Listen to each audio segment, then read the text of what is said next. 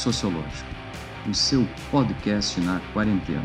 Vamos lá, Guga. Esse aqui é o primeiro episódio que a gente que eu estou fazendo. Vai ser o, é o primeiro convidado do, do, desse podcast. E a ideia dele, né, é que a gente troque algumas ideias sobre temas que não se fala, né? Temas que são que fazem parte do universo das ciências sociais, né? Que fazem parte do universo da, enfim, do que a gente estuda, mas que não não fazem parte das pautas, sobretudo não se encontra debates sérios, né, tipo livros didáticos não trabalham com isso, né? A gente não tem esses debates dentro das escolas e mesmo dentro da academia, tu sabe bem que não funciona, né?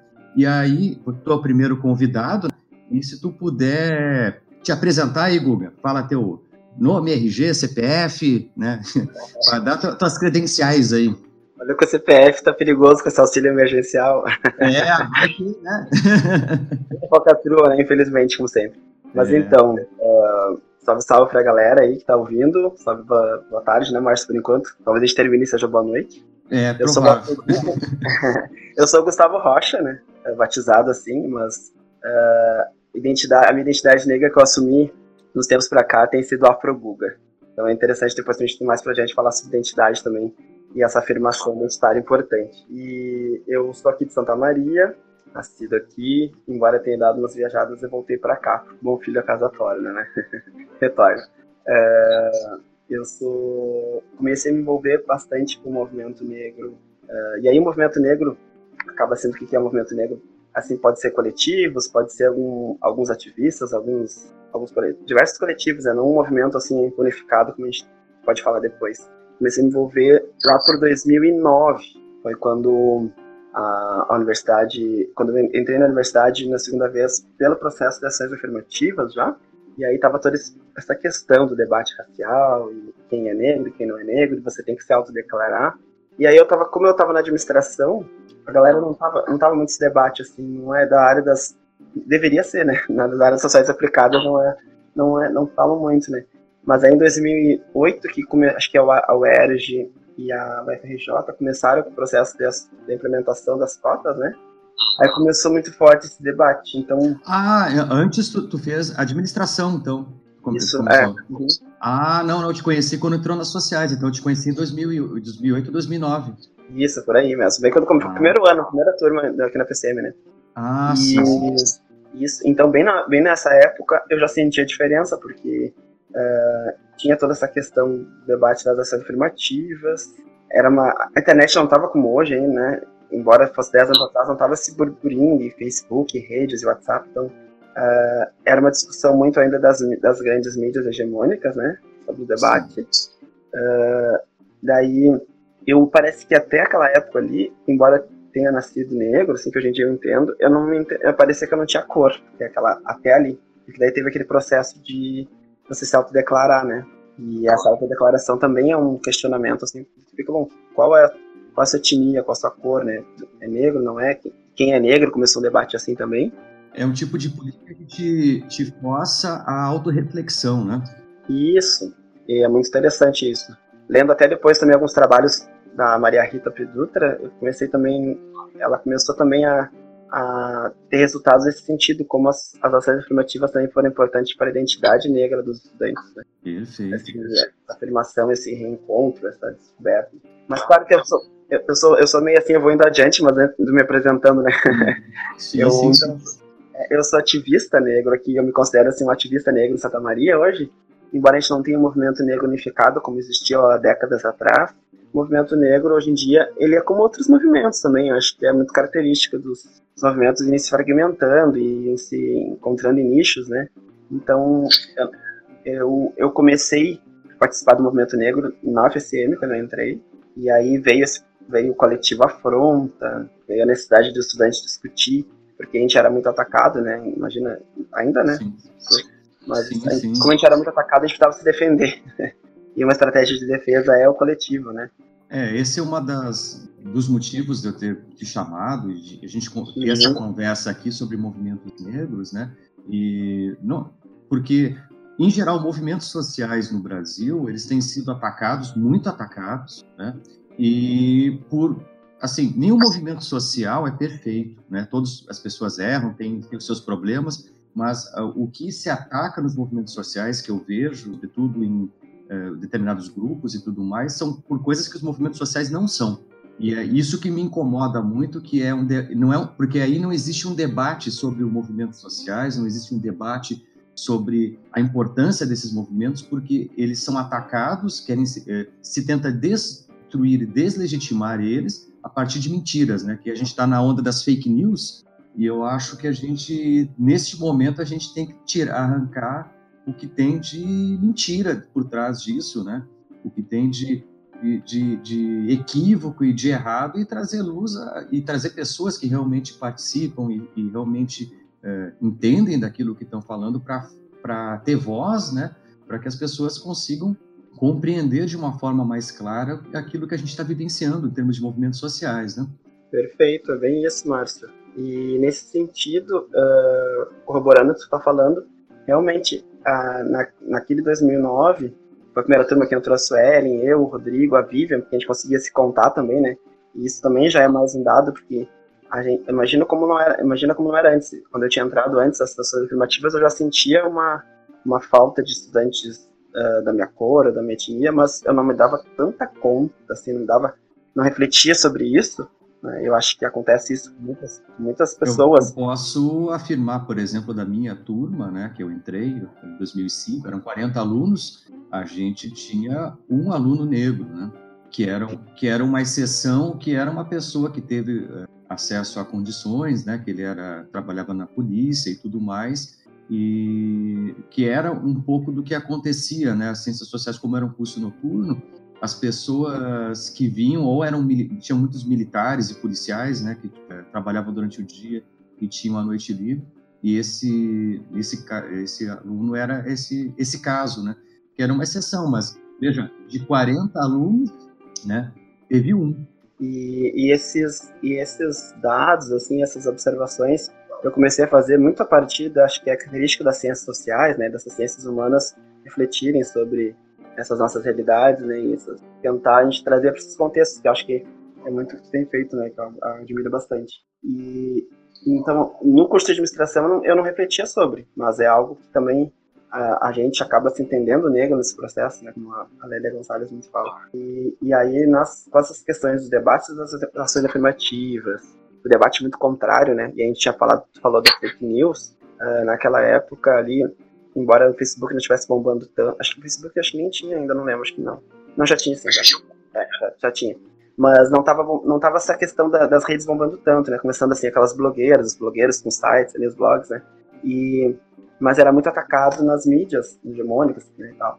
E em Santa Maria, inclusive, teve uma, um exército anti-cotas, um exército anti-cotas raciais, né? E aí tinham as cotas sociais, as cotas raciais e as ações afirmativas como um todo, né? E, e esse debate, isso, isso que falou ali de, de estratégias de defesa que a gente tem, né, os, os movimentos sociais têm, serem muito atacados para deslegitimar essas lutas, é, a gente precisa mesmo conversar, o diálogo e ouvir, né, ouvir esses movimentos e não deixar levar por essas notícias falsas, né. E aqui em Santa Maria a gente teve essa marcha de cotas e se encontrou com o Neide Ogum, que já faleceu, né. Sim, sim. Neide Ogum é um ativista também bem, assim, que me inspirou bastante nesse sentido de, eu me, até de como eu me, me afirmo hoje em dia de afro-guga, ele se afirmava como afro-gay periférico, né, porque o Ney, ele, ele acionava todas essas identidades, esses marcadores sociais dele, assim, lá da, do loteamento Cipriano da Rocha. Então o Ney, ele teve essa realidade de ser um cara né, com todos esses marcadores LGBT, negro, periférico, teve nas ruas e ele foi ele foi através dos movimentos sociais se educando então a, o movimento social para ele os movimentos sociais da luta pela moradia também uh, também trouxeram para ele um, uma consciência de cidadão de classe de lugar dele na sociedade também de reivindicações né e ele conseguiu confrontar assim, aquele exército anticotas que foi acionado por empresários aqui de Santa Maria, é, que acionaram cursinhos pré-vestibulares, né? E aí a maioria dos cursinhos pré-vestibulares eram de estudantes de classe média alta, brancos, né? E, e, ele confrontou todos aqueles estudantes na Praça da Emarim, mas não brigando, né? É, a, gente, a gente vê a importância do diálogo, né? E a gente viu que aquelas pessoas, aquelas, aqueles estudantes jovens, todos eles não eles estavam sendo é, servindo talvez de massa de manobra, assim, não sei se ofenderia, mas assim, se deixando levar por argumentos falsos, notícias falsas ou, né, ideias falsas das cotas raciais, de que as pessoas iam entrar com benefício, que iam ser, que eram pessoas burras, que não iam ter rendimento, então Uh, e, e, por, e, e, que aquilo ia causar o racismo, né? É, exato. Esse debate, né, que a gente tem sobre ah, os alunos são fracos, né, não têm condições, né, de acompanhar mais, uh, era um debate que quando começou as políticas de cotas raciais era muito forte, né? E, e é um tipo de debate absolutamente falso porque quando mais para frente, né, quando se começou a estudar os alunos cotistas, né, fez uma pesquisa séria mostrando o desempenho deles em relação aos outros e tudo mais, viu-se que era o contrário, inclusive, né? Em vários cursos, os alunos que entraram por cotas raciais tinham um desempenho muito superior aos que não entraram. Né? Perfeito, é. Mais uma vez, eu, eu meio que de novo o trabalho da Maria Rita, assim, nesse sentido, ela fez o trabalho de pesquisar e de ir atrás desses alunos. Acho que como também uma, como assim, como ela milita, ela serviu de militante também dentro da universidade, né? Mesmo não, mesmo estando ali dentro como, como já ah, no mestrado, no doutorado, até dela, uh, a gente, ela acaba, a gente acaba também acionando uma luta ali dentro, né? Que, é de, que era de defender aqueles argumentos contra esses alunos negros e alunas negras. Né? E aí, a pesquisa ali, e dados mostram, né, que a gente falou, uh, que os estudantes tiveram um rendimento tão bom, tão, tão bom quanto ou até maior que os estudantes do acesso universal, né? E, e essa questão de acionar o racismo ou de segregar, né, de causar uma segregação, uma, uma possível preocupação que os empresários daqui de Santa Maria tinham, né, acionando esses estudantes dos cursinhos, era uma coisa que também é, é algo acaba sendo hipócrita, porque o racismo, a gente já fala de racismo estrutural, né?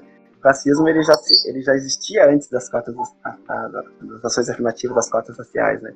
Então, uh, ter, é, ter a possibilidade de, de ter mais estudantes negros, estudantes indígenas, estudantes uh, de, com deficiência também, né, com sedes especiais, e estudantes de escolas públicas, é também trazer para dentro da universidade, que, é, que era muito ainda branca e de uma classe média alta, ou alta sempre, né, uh, trazer também a diversidade para dentro da universidade, né, e aí modificar também, além dessa questão né? Esse debate da diversidade dentro das universidades, as pessoas não têm clareza do quão importante é isso. Porque ideias, a construção de conhecimento, a construção de trajetórias, quanto maior a diversidade humana com que os indivíduos têm contato, mais ampla é a visão de mundo e maior a capacidade de criação, não o contrário. E, e a escola, a universidade, instituições de ensino, quanto maior a diversidade, a pluralidade de grupos humanos, de diversidade e tudo mais, mais ela ganha. Perfeito. E, e o que a gente via antes, políticas, era uma homogeneidade muito grande. É, e o que, e o que, causa, que era, era um problema, e ainda é em diversos espaços, né? A universidade acaba sendo um dos segmentos da sociedade que a gente via como o racismo é estrutural, assim, em dados e, invisibilidade, e a invisibilidade das pessoas negras lá dentro, pessoas indígenas, né? A invisibilidade e a diversidade na universidade uh, também era, uma, era um problema na questão de produção de conhecimento e de vivências mesmo, né? E, e também de ascensão social, né? Porque a, a gente sabe que a educação é um direito. Uh, a educação transforma realidades, né? E a gente vê como a educação tem um potencial forte de transformação social, né? E de ascensão. Então, uh, pegando essa questão da escravização dos corpos negros, das famílias negras, né, e de, de a gente ter pouco tempo ainda de abolição da escravatura, uh, né, pegando a questão de classe, as famílias negras, a população negra está maior, maior, majoritariamente nas classes populares mais baixas. Né? E isso também é um, é um dado que, que mostra como é difícil para essas, essas populações mais pobres, né? também não negras, mas majoritariamente negras, acessarem a universidade. Né? Porque tem a questão do trabalho, tem a questão da mobilidade urbana, tem uma questão, uh, N questões que dificultam a população negra, além de ser, além de ser pobre, né, enfrentar o racismo, uh, estarem majoritariamente nas, nas classes populares. Né? Então, tu fazer, tu garantir que as pessoas, uh, pessoas negras estejam ali dentro da universidade e permaneçam, né, que também é muito importante, é também possibilitar futuras gerações mudança social dessas, gerações, futuras gerações, né? É, isso é uma outra coisa, né, que as pessoas não, às vezes não, não sabem não veem, né? Mas é que dentro do contexto histórico brasileiro, a mobilidade social ela é muito baixa. Se a gente vai pegar, os, sobretudo quando a gente fala de extrato superior e inferior da sociedade, né? Aquelas pessoas que historicamente eh, foram excluídas, aí botamos negros, né? Os povos ribeirinhos, né? Uh, indígenas e todo e todo essa, esse, esses grupos étnicos e culturais, né? eles foram excluídos historicamente e vão compor né, a, a, as periferias das cidades. E do outro lado, os, as pessoas muito ricas, né, a elite eh, econômica brasileira, é a mesma desde a do Império. O que a gente tem de mobilidade social no Brasil, isso tem vários trabalhos do Marcelo Medeiros que acaba mostrando isso, né, é que a gente vai ter uma mobilidade eh, social da classe média. Né?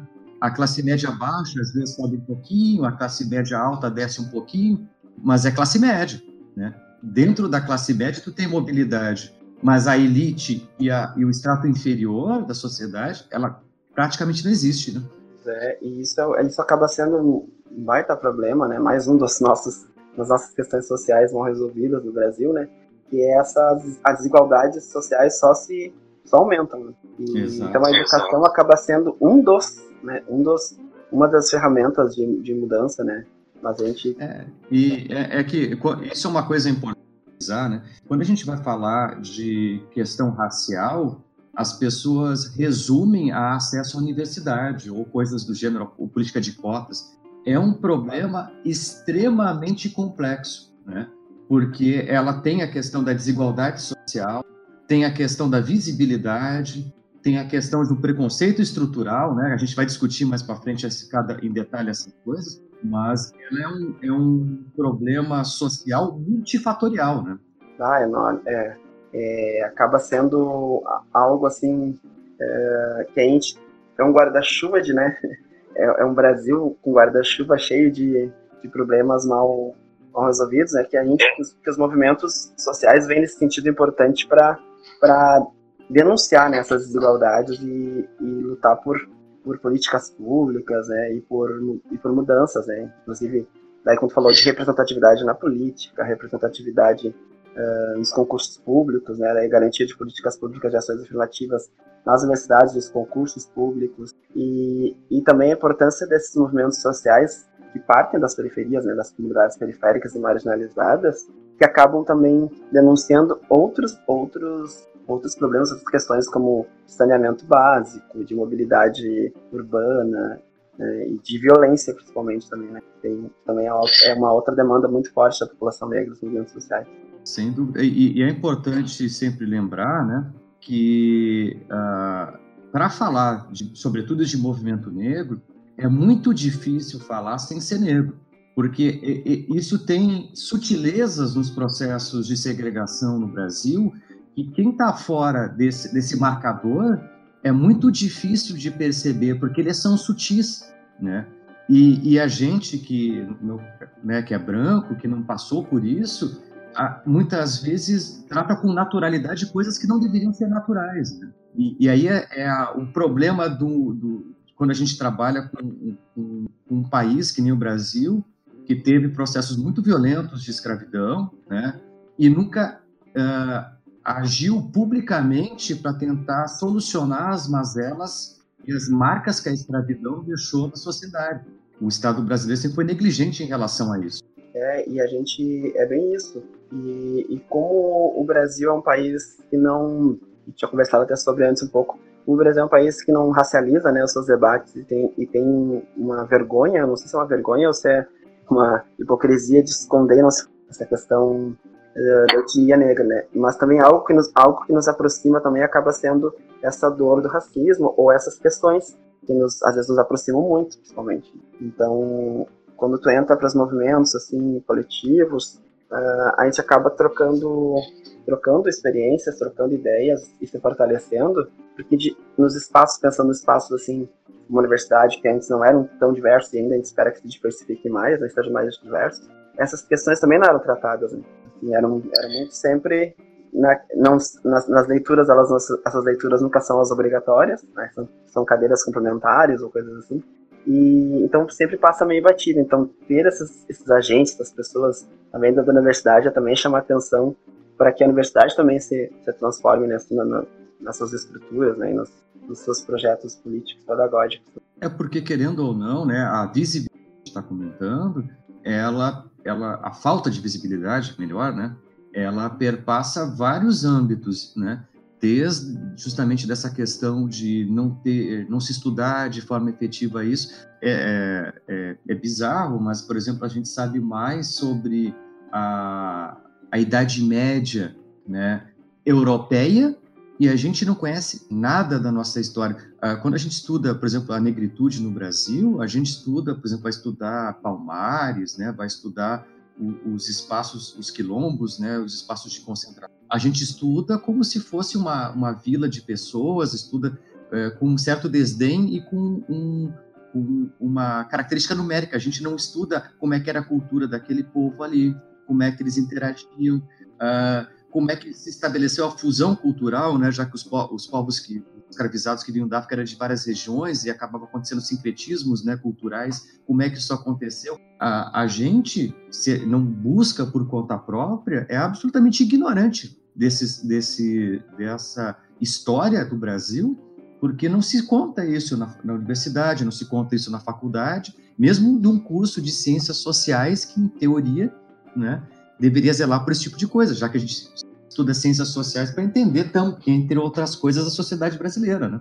Sim, e isso é muito importante também, né, porque a gente fala, falou de, de falta de visibilidade Uh, e quando, quando a gente também não se vê nesses espaços, também há um desinteresse também. Então, como a nossa sociedade brasileira ela é estruturalmente racista, quando a gente fala assim nas estruturas, né? então N segmentos sociais acabam projetando a cultura europeia, a cultura branca, né, e as pessoas brancas, há também um desinteresse, né, também uh, de identificação mesmo, sintonia também, e isso a gente percebe percebia nas pesquisas, assim, quando colegas queriam um, pesquisar determinada coisa, ou, ou, não tinham professores, a gente não tem ainda, ainda, ainda falta ainda.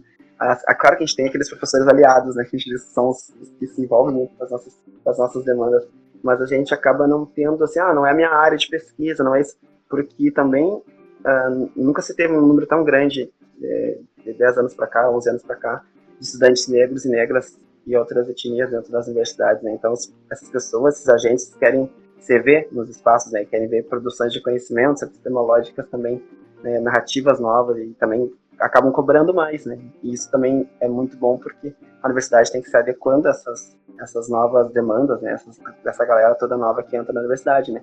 Sem contar também essa questão de, de se ver nesses espaços, né? E de tu ver ainda a gente tem, claro, esses cursos mais elitistas, ainda a gente precisa de outras estratégias, acho que além, além das ações afirmativas, pensar outras estratégias, né? Porque a, a população negra acaba ainda uh, entrando nesses cursos mais uh, populares, diria mais populares ou com mais. São, geralmente mais as classes populares, né? Mas cursos, assim, elitistas, como direito, medicina, uh, cursos da área da saúde, né? Geralmente, ou as engenharias, mas principalmente direito e medicina, que também foram áreas da ciência que contribuíram muito para o racismo, enquanto ciência, né, durante uma, uma, certa época, são áreas que a gente ainda não vê. Então, assim, quando tu não vê pessoas negras nesses espaços, também tu não se, a sociedade também não se acostuma, né? Então a gente tem, precisa ver né, médicos negros, médicos. É, isso é um dado importante, né? Lá foi feito lá na Universidade de Brasília, foram feitos vários estudos, né, quando começou as cotas uhum. pelo Departamento de Sociologia, né, uhum. e, e uma da, dos estudos de alguns alunos que fizeram teses lá mostrou que, por exemplo, o curso de medicina da, da UNB nunca havia tido nenhum aluno negro em toda a história do curso de medicina. Ele só foi ter o primeiro aluno negro depois da política de cotas, né? sendo que né, a, o Distrito Federal tem mais ou menos 50% de negros. Uhum. Então, isso é um, é um, é um, é um dado assim de que só corrobora né, isso que tu está dizendo, né, de como esses cursos eles excluem né, esse, é. esse todo, um, todo um público. E quando a gente vai entrar aí, claro, de outros, outros grupos, né, que nem os indígenas, aí é pior ainda um pouquinho mais, né? Porque a exclusão é, é, é extrema, né? É, e é muito e é muito preocupante assim quando uh, porque a gente tem é, ter muitos dados é muito bom, mas assim é muito preocupante quando a gente tem dados e o que a gente faz com esses dados, né? Quando a gente pega pessoas mal intencionadas pegam por esses dados da Universidade da UNB de Brasília. O curso uh, teve só um, né? Falou né, de estudante negro, né? É, teve, o primeiro foi quando a, criaram uma política de cotas. Antes não teve nenhum. Foram zero, zero por, é, é, de, é, medicina e odonto. Nunca havia, uh, nunca teve nenhum negro nos cursos de medicina e odonto na UNB, na história do, do, desde que fundaram os cursos. O primeiro foi com a política de cotas.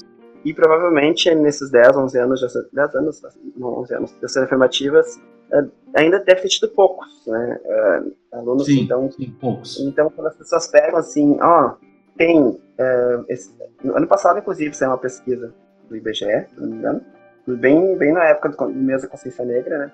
Também é outro, outra, outra, outra questão depois a gente falar. É, saiu assim, ah, o número de estudantes negros e é, pretos e pardos ultrapassou, né? E é, quando a gente pega assim, mas a gente não vê, é muito arriscado quando as pessoas já soltam essas pesquisas assim, sem analisar os dados e sem analisar a fundo, né? Isso é um, e aí a importância da ciência, das ciências humanas para essas análises, é essa tabulação de dados.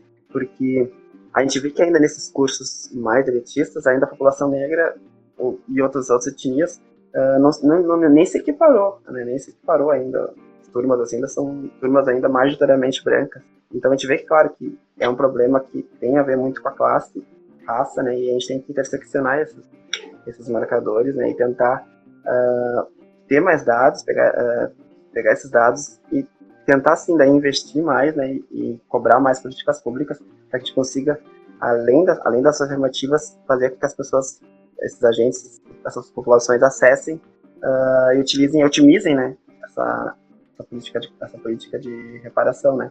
Mas... Eu acho que, que, que, é bom frisar uma coisa, né, bem, bem colocado essa parte, Gubi, que uh, informações, informações, por exemplo, pegar uma informação estatística, ela não diz nada, né? Ela, ela é uma informação, ela não é conhecimento. Conhecimento a gente tem que contextualizar ele, a gente tem que trazer à luz dentro do ambiente, fazer uma análise. E, e nesse critério, né, aí puxando a sardinha para o nosso lado, né, as ciências sociais ela é, é, exemplar em fazer isso. Né? É o que a gente faz de melhor, inclusive, é pegar conhecimento e contextualizar ele em relação à sociedade ao qual ou ao evento que a gente está tá discutindo.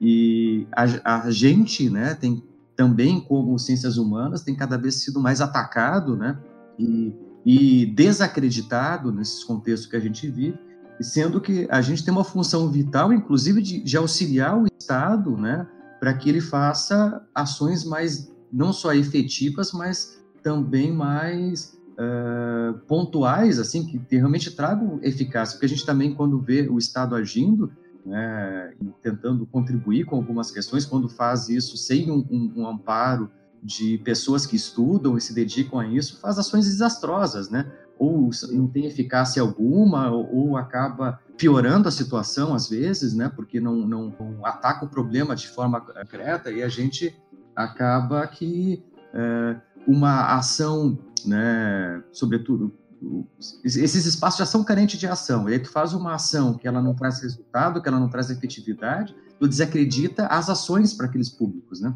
É bem isso. E a gente vê que a, historicamente a, as elites se, se caracterizam até hoje, né, por uma classe que elas vêm, elas falam muito em meritocracia, mas elas vêm de, de, de centenas de anos e décadas, né, de tradições, só passando de pais para filhos, de filhos para pais, e assim vai, de filhos para filhos, uh, riquezas, né, vem socializando, a gente fala socializando miséria, mas e capitalizando riquezas. Né? Então, essas questões aí, que a gente tabular os dados, a gente vê que esses ataques que a gente tem tido muito ultimamente, principalmente aos cortes nas cortes nas universidades de recursos né, e ataques às ciências humanas, principalmente, é nesse sentido de, de bloquear né, ou dificultar raciocínio, a questão de, de o, o senso crítico, né? E o, a gente entende que pessoas mais críticas, cidadãos, cidadãs mais, mais críticos, mais cientes das suas realidades, são, são também uma arma para o Estado, né? Para o governo, né? Essa, o conhecimento ele é uma arma, né? Educação e assim vai. Então, essas estratégias do Estado de, de atacar também esses, esses cursos e, e, e, essas políticas públicas é porque, historicamente, sempre foi assim no Brasil, né? As, as, as classes médias altas e elites seguem dominando as produções de tudo, né? De riqueza de, e, e as classes mais populares sempre seguiram socializando as, as mazelas, né? Então, acho que é, do tempo para cá a gente vem, os movimentos vêm, vêm avançando, assim, mas é a, a gente avança e regride, avança e vai, vai né? É. é, é que conhecimento é assustadoramente grupos, né? Uh, questionador, né? Ele uhum. questiona, ele desestabiliza, né? E o conhecimento é isso, ele incomoda, né? A gente estuda um bom pesquisador, ele, ele faz muita pergunta, né? Ele questiona, ele não se conforma com aquilo que, que, que é dado a ele, né?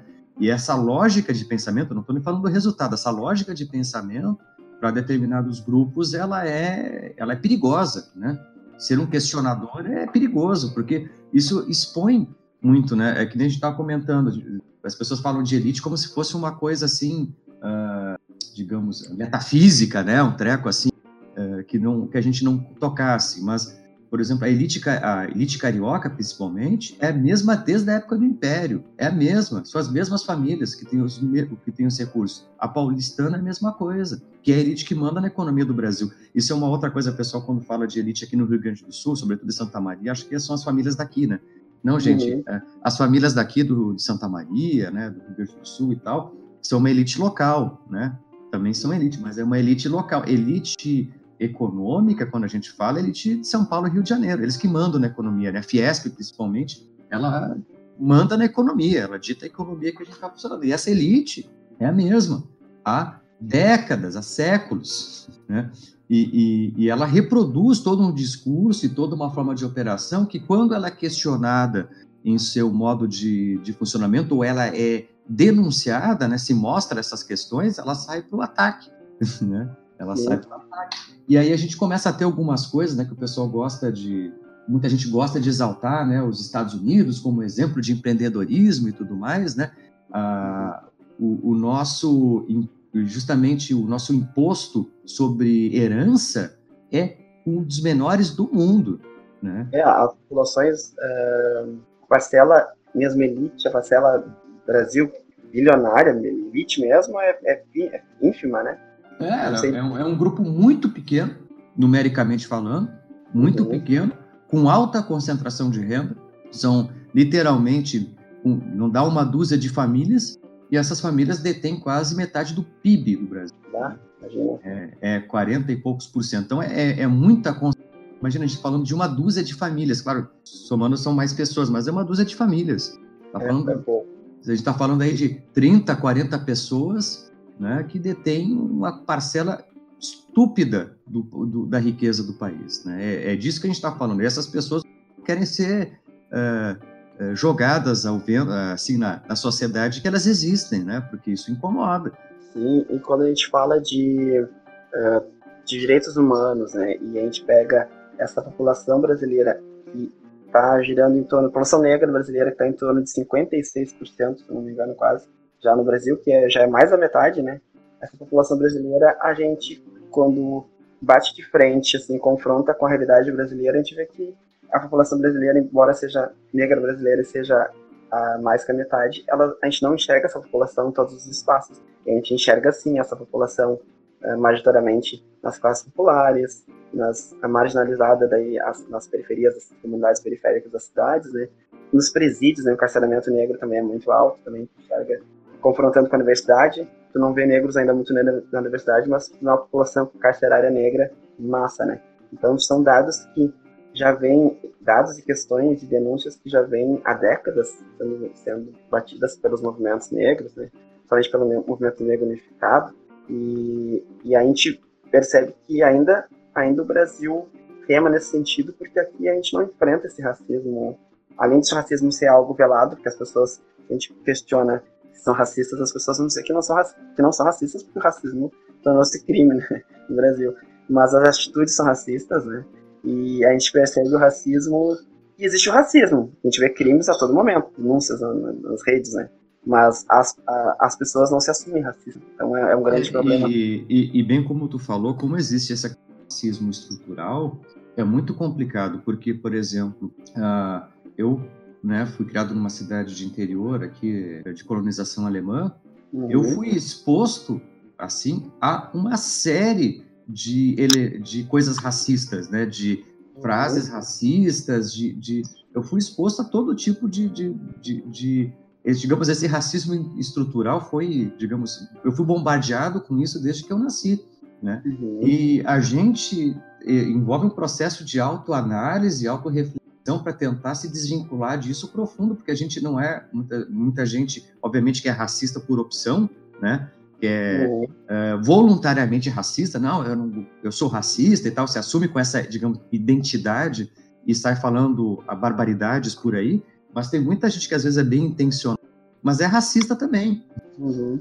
E isso é uma coisa que as pessoas não se dão conta, que ser racista não é só eu só querer ser racista. Às vezes eu sou racista por uma certa inércia social de, de reproduzir determinadas coisas, determinados discursos que me tornam racista sem eu saber. É, o racismo, ele, a gente é ensinado, né, a gente é educado, digo adestrado no Brasil, tentando pegar mais Brasil mesmo, a ser racistas, inclusive a nós negros mesmo, né? Tentativas de nos branquear, assim, a, a, vem a todo instante. A gente começa a perceber isso quando a gente começa a se tornar um militante, ou questionar mais uh, quem sou eu, sou negro, porque sou, né? E começa a olhar para trás. A gente vê que a gente foi também educado para ser racistas, inclusive nós negros, né? E então a gente, a gente uh, assumir essa identidade negra e, e depois começar a olhar olhar para nossa trajetória, a gente começa também a meio que pirar, porque daí tu vê, nossa, uh, as pessoas tentam a todo momento nos branquear, seja nos traços fenótipos, assim, nos nossos traços negroides, ah, mas você não é tão negro, você tem um negro, você é um negro com traços finos, né, você... Uh, as tentativas são, são sempre, assim, então, inclusive a população negra é educada também para, né, a sociedade toda é educada para ser racista. E, e, essa luta antirracista, assim, ela, ela, ela, é, ela é, é uma luta longa, né? Mas a gente, uh, os movimentos têm, tem, um movimento, tem um papel muito importante nisso de, de denunciar. E, claro que com as redes sociais a gente tem conseguido muito uh, dialogar, mas também, ao mesmo tempo que a gente consegue dialogar e conhecer, é, dialogar aqui do Sul com ativistas lá do Norte, Nordeste, também é um problema os ataques, né, que partem para as redes e as, e as notícias falsas, fake news, também acabam vindo para N coisas, né? E, e é impressionante isso, né, de como o imaginário social pejorativo ao negro, né, ele é disseminado ainda em idade muito no, jovem, né, tem, não sei se deve ter visto aquela, aquela, é um, é um videozinho que tem, né, que fizeram uma pesquisa com, com crianças, acho que foi na Itália, né, que eram imigrantes, todos eram, eram, eram é, negros, né, e mostravam para as crianças duas bonecas, né? Qual, eh, dei uma branca e uma negra. De qual que era bonita? A branca. Qual que era feia? A, era sempre a negra. Qual que era a, a que fazia a coisa certa? Era a branca. Isso crianças de 5 anos, se eu não me engano, que eram bem jovens, né? Para ver como esse, esse preconceito, ele, digamos, ele naturalmente adentra na cabeça das pessoas idade muito jovem. E ele vai sendo reproduzido e perpetuado ao longo da nossa trajetória de vida. Romper com ele é muito difícil, envolve uma ação ativa, né?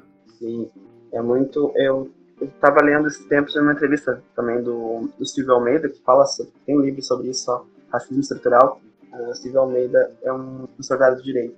E ele diz, ele, nesse livro ele traz dados ali, é bem, bem estatístico também, uh, mostrando dados da população brasileira como a população negra ainda não participa dessa sociedade ativa, né, no Brasil. E ele fala de quando ele conheceu o negro, assim, né, ele, ele fala que a pessoa negra no Brasil, ela ganha essa identidade civil do Estado, que é quando o Estado nos dá o nosso nome, ah, você é fulano de tal. E depois você ganha uma outra identidade certo, em certo período da vida, daí às vezes é jovem, às vezes é criança. E geralmente essa identidade ela acaba sendo um momento doloroso que é quando você se dá conta que você é negro. E ele se deu conta criança no colégio, isso marcou ele, ele fala numa entrevista. E todos os colegas estavam de usando gorro. E aí foram entrar para a sala de aula, um dia frio. A professora, além de ele ser único, né, aluno negro, a professora disse que ele não podia entrar de, de touca na aula porque ele parecia um marginalzinho. Então ela já linkou também com essa questão do estereótipo, né, do, da figura do marginalzinho, do menino perigoso, negro, e ele nunca mais quis usar. Daí ele chegou em casa e saía sem touca, daí a mãe dele perguntou por que ele não queria usar, ele não falou, né?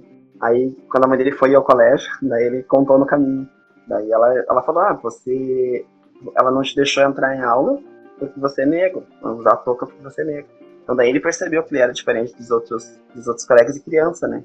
Então ele, ele dali em diante, ele, é, muito por ele estar na área do direito hoje em dia e estar tá, uh, militando de certa forma questões de denúncias, né, de, de defender, de combater o racismo é, é de quando ele se descobriu negro e foi assim, né, pá. Então também é muito a questão do racismo na infância, é, fala muito hoje em dia é, revela muito sobre o psicológico hoje em dia da, da saúde mental das, das pessoas. Assim. Quando a gente vê mulheres negras uh, se libertando, os movimentos né, de cabelos, estética negra, movimento Black Power, mulheres negras, uh, cabelo crespo e tal, tem muito também disso, de quando elas eram jovens, crianças, desde crianças, uh, eram tidas como feias, como sujas, né, como pessoas sujas, feias, e, e principalmente os cabelos, os cabelos eram, eram um ponto forte, um sinal uh, forte de ataque, assim. então as meninas sempre negras, crianças, e a, a Nilma Nilo Gomes tem uns, alguns artigos nesse sentido, ela, ela fala com mulheres hoje em dia que tem centros de estética, uh, salões de beleza, mulheres negras, e as mulheres relatam, assim, durante quando fazendo os penteados, enfim, quando ela vai fazendo etnografia, o processo de sofrimento quando elas eram crianças. E hoje, hoje acaba sendo um processo libertador elas terem, é, enaltecerem a estética de outras mulheres negras. Porque elas sofriam muito com cabelos presos, né? Quando, quando meninos negros não usavam raspado, né? Era sempre bem curtinho e as meninas sempre de trança e cabelos sempre alisados, assim. Então, é também um movimento libertador para autoestima também, né? Essa questão da, da, da beleza, né? Claro, ela nas mulheres ela é bastante marcante, naturalmente, né? Elas têm um, um policiamento social muito grande em relação a padrões estéticos, né? Já pela mídia e tudo mais, né? De ter que uh, ter o corpo de tal jeito, de ter que fazer isso, tratamentos estéticos e tudo mais. Se ela não faz, não tem tal uh, padrão de beleza, ela uh, não é bonita, ela vai sofrer algumas coisas. Naturalmente já tem isso, né? E os negros acabam tendo uma série de aditivos, porque o padrão de beleza standard, né? Ele não é negro. Uhum. E aí, claro, agora, né? A gente está tendo uma mudanças, né? A gente tem a uh, pela primeira vez na, na, na, história, né, do Brasil, a gente tem uma apresentadora uh, na, na frente, né, do, de jornais, né, sendo negra, né, com negra, negra, assim, com, com com toda a estética afro, né, que é a Maju, né, que, que, que acabou assumindo, mas isso nunca existiu, né, essa é a primeira vez que a gente tem isso. Sim. É, e a, e a gente vê que as tentativas de invisibilizar são, são uh, cotidianas, porque ao mesmo tempo que a gente tem a Maju agora, assim, as pessoas aí vêm, ah, mas a gente tinha a Glória Maria, a gente tinha as Lady, mas elas eram, elas eram mulheres negras, são mulheres negras, que de uma forma ou elas não tinham esse protagonismo que a Maju está tendo, né? A, a, Exatamente, é. É, as outras eram, por exemplo, a Glória Maria, ela sempre foi repórter. Ela uhum. não apresentava o jornal. Sim. Né? Ela nunca tava, esteve à frente de um jornal, né? A Maju, sim. E, e, e, e, vejam, né? Se fosse tão comum, e, em horário nobre e tudo mais, né? E, além disso, você deve, deve lembrar claro, disso, né? Quando ela assumiu essa posição, ela sofreu inúmeros ataques. Inúmeros, é. É, inúmeros é, ataques. É, é, mais uma estratégia, assim, também, de que o racismo acaba tendo como estrutura, uma estrutura de poder, assim, é de silenciar, né? Então, o silenciamento, o ataque, ou o ataque acaba gerando silenciamento, né? Então, quando tu te afirma, assim, a Maju você colocou como uma mulher negra e a importância dela para outras meninas negras, né, e outras, outras pessoas, uh, ela foi uh, grandemente atacada fortemente. Então, uh, ao mesmo tempo que aquilo ali fortaleceu ela, né? Mas claro que a gente vê ainda que as pessoas tentam assim, tá, mas a gente já tem a Maju, né? precisa dizer, agora que ela tá ali precisa dizer que ela é negra. Então, nesse momento que ela consegue um protagonismo e ela tá ali à frente de uma grande bancada no jornal, uma emissora que é a maior, né, que é hegemônica, que é a Globo, agora parece que ela não precisa dizer que é negra, né? Então também é mais uma vez assim, como se agora ela passasse em branco, né? Então a necessidade dela se afirmar assim, é, é importante. E ainda mais que ela tem essa estética toda uh, enaltecida, né, nos seus traços afros, assim, também gera todo também desconforto, porque ela começou também com uma moça do tempo, né, e nunca moça do tempo uh, tinha sido uma moça do tempo negra, né, então quando a Maju apareceu, pá, né, e agora a Maju assume a bancada, assume né, o lugar ali, também é, é, é deve ser deve estar tá sendo para ela assim difícil, é, difícil, né, ainda mais com redes sociais, mas é, a importância desses movimentos e de outras pessoas também defendendo ela também é interessante. É, isso é importante, né, porque as pessoas às vezes criticam esse, essas posturas, ah, por que, que ela está se afirmando, ela é só mais uma profissional, a gente vai buscar igualdade, não devia... Vejam, né, se a gente vive num contexto tão desigual, num contexto em que os protagonistas negros são tão poucos, uhum. uh, se afirmar naquela posição e se afirmar a partir da identidade a qual possui, se, afirmar, se afirmar como negro, de fato, é, su, é de suma importância, porque a, é, a, a afirmação de estar naquilo lá e assumir a sua identidade é importante justamente para mostrar que não é igual. Se a gente estava comentando, né, a população brasileira hoje é, 50, é um pouquinho mais de 50% de, de negros. A gente não vê isso no jornalismo. Se a gente fosse se a sociedade fosse igualitária, né, uhum. metade do, do, das pessoas que trabalham nas redações, as metade das pessoas que apresentam jornais, em todas as emissoras, tinha que ser negro, né? É.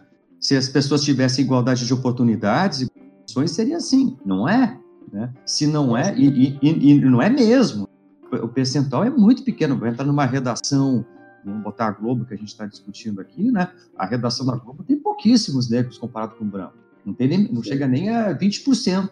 É, e a gente vê assim, o pessoal hoje em dia também, essa galera mais jovem, acho que gosta muito de olhar Big Brother e tal, né? A gente vê que mesmo assim um programa que, que essas emissoras acabam sendo cobradas também desses movimentos, assim, nas redes, principalmente, né? Então, assim, é, ao mesmo tempo que é bom a gente ter ali a Maju, né, é, a gente acaba querendo ver mais pessoas. Tá, mas e aí, cadê as, cadê as outras jornalistas negras, né? Cadê a Maju e, e mais umas 10, 20 deveriam estar por aí, né? Exatamente. Em Big Brother também, ah, mas colocaram, bom que tem o Babu e tem até uma lá. Tá, mas assim, no universo de 20 participantes, 22 que tinham entrado, foram colocados dois, né, ali. Então... É, exato. Se, se, é. se tem igualdade, fala igualdade, percentualmente, as coisas deviam representar a realidade da sociedade, não é? Sim. Então, se a gente tem 50%, 50% tinha que, que, estar ali, né? E não tem. É a mesma coisa que estava comentando, né, da periferização, né, da, dos negros e tudo mais. Aqui em Santa Maria mesmo, que é o caso que eu sempre comento, né, dou exemplo em aula disso, porque é bem emblemático. Né, Santa uhum. Maria tem 30 e poucos por cento de, de negros, né, Guga? Tu tem essa informação? Uhum. É, é mais ou menos é, isso. É, 32 para. Uhum. É 30 e pouquinho, né? 32, 33%. É. Ou seja, de cada 10 pessoas, 3 são negras, correto? A gente vai pegar a população geral. Eh, qualquer pessoa que ande no calçadão e fique ali um tempo, olhando a diversidade de público que tem ali, não vai ver de cada 10 pessoas, 3 negros. Pois é. No calçadão. Não vai ver isso. Não vai ver esse percentual representado ali. Porque o negro não tem acesso às regiões da cidade onde circula dinheiro. Eles estão na periferia na periferia, ele, é, aí, é, inclusive, alguns bairros são majoritariamente negros. Em Santa Maria, mas são, é periferia. É, inclusive o, o, bairro ali, o bairro do Rosário, antigamente ele era considerado uma periferia aqui na cidade de Santa Maria, né? A cidade foi, o espaço geográfico foi crescendo, a cidade foi se urbanizando, né? Principalmente por ser perto da ferrovia, que é a população negra que é muito ligada à, à ferrovia como desenvolvimento social na cidade, então também tem muita a população negra se aglomerou pelo bairro Rosário, Irmandade Rosário. Então, antigamente, ela era um, ele era um bairro periférico. Como a cidade foi, a, a, as periferias foram acabando sendo abraçadas, né? E, e, a gente vê muito isso nesses grandes centros, como São Paulo, Rio, até aqui. Gente, aqui não, não sei, a gente chega a ver tanto, assim, de, de ter como São Paulo, Paraisópolis ali e do lado, né, Urumbi. Então, as diferenças como Zona Sul no Rio e tu já vê aqui, uh, aqui ainda, aqui as periferias acabam sendo mais distanciadas, mas a população negra majoritariamente se encontra nas periferias, né? E aí a gente vai pegando questões sociais, questões históricas, né, contextualizando para tentar identificar esses... É, por, que, por que, que a gente não encontra essas pessoas no, no centro? Por que, que a gente não encontra, às vezes, nos, nos, nos bares onde frequenta, nos, nos lugares, né? E são, são pontos que a gente acaba. Uh, mas por que não, não estão aqui porque não querem, porque não tem acesso, né? Como é que, qual é o motivo, né? É muito. É, isso, nesse aspecto, eu gosto muito de Brasil. Eu gosto assim no sentido irônico, pedagógico, né? Sim, sim. Porque lá esse apartheid social ele é evidente, ele é, é, é transparente. Aí, por exemplo, a pessoa entra em determinada cidade satélite, né, em determinadas regiões, é, ou é só branco ou é só negro. Uhum. É, é 880. Não, não existe espaço misto. Porque é isso, né? Os espaços onde tem alta concentração de renda são hegemonicamente brancos e os estados onde tem menor concentração de renda, né? As cidades satélites mais pobres é majoritariamente negro. E é assim. Né? Isso é, é, é, emblemático lá. A pessoa vai no Lago Norte, né? Uh, Largo Sul e o plano piloto ali é majoritariamente branco, né? Que é a região onde tem maior concentração de renda. É, e acaba sendo uh, mais, um, mais um problema, assim, e também de a gente pensar a questão do branqueamento, né, do Brasil, assim, da população brasileira, pensar em estratégias que houveram de, de branqueamento e de negação da, da cultura negra aqui, né, e, a, e, o Brasil ainda é um país que nega muito as suas influências uh, étnicas afro-brasileiras, afro né, africanas, vindas de África, então, assim, Uh, a nossa cultura ela totalmente, ela está totalmente linkada com população, as populações negras, as populações afro, né? Mas há, há, no Brasil ainda um repúdio às religiões de matriz africana, né? Então tudo isso, tudo isso acaba montando esse leque que é o racismo estrutural, então, é, é o repúdio às, religiões de matriz africana. Quando a gente se, quando a gente sincretiza, ainda se fala muito sobre religião, as religiões cristãs, né? Uh, ou ainda evangélicas, que estão crescendo muito. Mas os ataques acabam sendo sempre as aos templos de matriz africana. A gente acaba vendo os ataques à, à questão dos movimentos ainda negros também, de, de, de negarem ou de duvidarem dessa questão do vitimismo ou do mimimi, né, quando a gente acaba falando sobre, ou vem a mídia falar sobre, a, esse mito, né, que é o mito da, o mito que a gente fala mais um mito, é o mito da democracia racial, ainda é muito, é muito nítido no Brasil. Então, quando a gente não vê essas pessoas, a gente segue invisibilizando essas pessoas, a gente acaba também exterminando essas pessoas, né? E, e de certa forma a gente acaba terminando a, a, a, um certo, a uma certa estratégia forte do Estado brasileiro, uh, mesmo que seja indiretamente, né? Mesmo, mesmo que invisibilizando ou direto ou indiretamente, acaba exterminando a população negra, né? Daí, com acessos, negando acesso à saúde, negando acesso à, à educação, a, ao direito à vida com, com, a grande violência que as periferias uh, acabam tendo, né? A falta de N problemas que populações também não negras sofrem nas periferias, mas pela questão do racismo, as populações negras ainda sofrem duplamente, né? A questão uh, social e racial, né? É, é que, é, é, claro, o Brasil, é, isso é uma questão, né? O Brasil é muito grande, né? então a gente tem uma diversidade. Quando a gente vai falar de periferias, né? A gente tem uma diversidade de periferias no Brasil. Então, uhum. por exemplo, quando aqui no Rio Grande do Sul, né, claro que a gente tem questão dos negros, mas uh, as pessoas aqui tentam minimizar justamente a questão dos negros aqui, porque também tem pobreza branca, né? Tem os, uhum. os, os descendentes de colonos e tudo mais que também acabam uh, vivendo nas periferias, né? Uhum. Mas, por exemplo, em outros contextos, e aí isso envolve a pessoa sair, viajar, né? E aí voltando para o contexto de Brasília, em Brasília, estritamente uh, pobre e a, a, pobreza e negritude são sinônimos. Em Brasília é sinônimo. Uhum. Quem é pobre é negro. Inclusive não, o Brasil está de aniversário hoje, eu acho, né? É, exatamente. Exatamente, está é. de aniversário hoje. Lá, quem é pobre é negro. Isso tem isso, um pessoal da sociologia que, que, que analisou a questão da desigualdade social no Distrito Federal, isso é, é, é, é, marcado.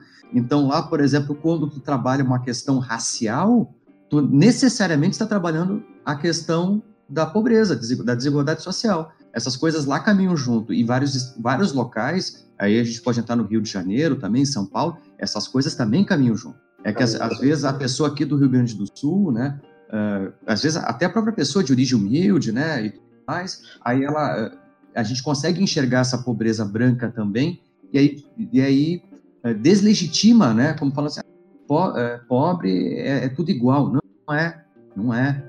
E os contextos sociais, a, a, a, os espaços e tudo mais, faz com que seja diferente. Sim.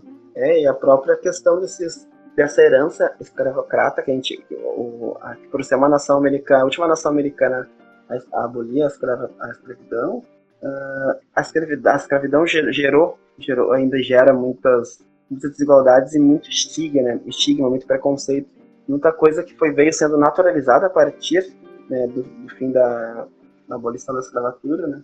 no fim da escravidão, perdão. E isso gerou, gerou ainda gera muita, muitas ideologias e muitas consequências, inclusive uh, sociais e, e, políticas, e assim vai, né? Para eu acho que é, essa questão que tu trouxe antes, né, da racial, que eu acho que foi o grande problema, né? Uhum. Porque ela foi uma justificativa, chinfrim, né, mas foi uma justificativa que foi usada para que nada fosse feito, né?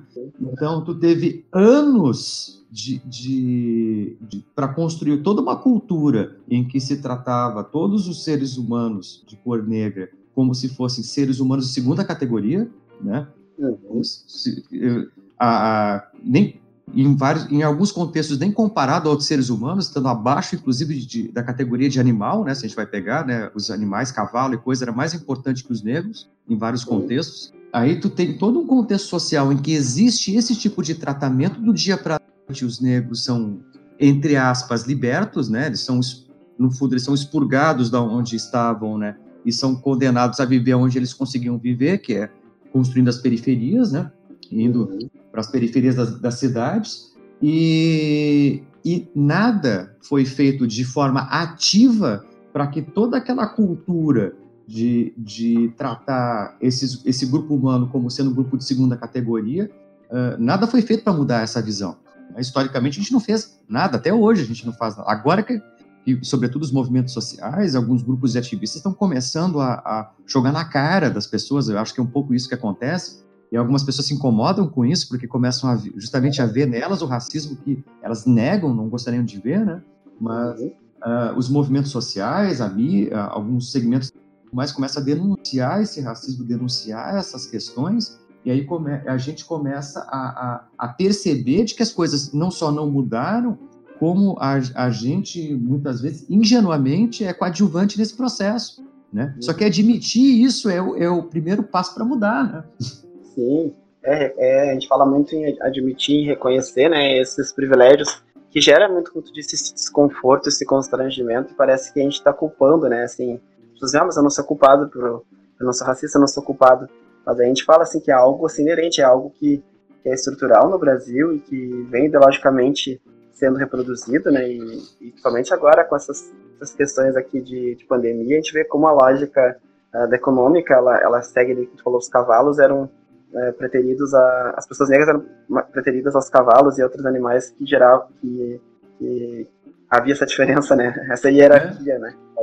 Então, assim, a gente vê que ainda a lógica econômica, ela segue, né, no, no Brasil, assim. Coisa que é legal da gente falar, que é, que é importante, uh, discutir um pouquinho, falar um pouquinho sobre aquela questão dos movimentos negros nos Estados Unidos, porque uh, lá, justamente por ter passado a questão do racismo, da escravidão também e tudo mais, eles têm um esforço ativo, muito mais que a gente, sobretudo dos grupos negros lá, de não só não deixar essa história morrer, né, como também de, de uh, uh, trazer, né, uh, esse, tornar esse debate vívido, né, tornar esse debate, jogar na sociedade esse debate. Eles fazem as denúncias e tudo mais, né, porque isso é uma coisa que a gente acaba vendo aqui no Brasil. a gente vai pegar, por exemplo, a produção artística brasileira. Né? Claro que a gente tem algumas produções artísticas que acabam trazendo essas questões uh, raciais para televisão, para filmes e tudo mais, mas comparado com o que é produzido lá nos Estados Unidos, é, a gente está muito atrás. Né?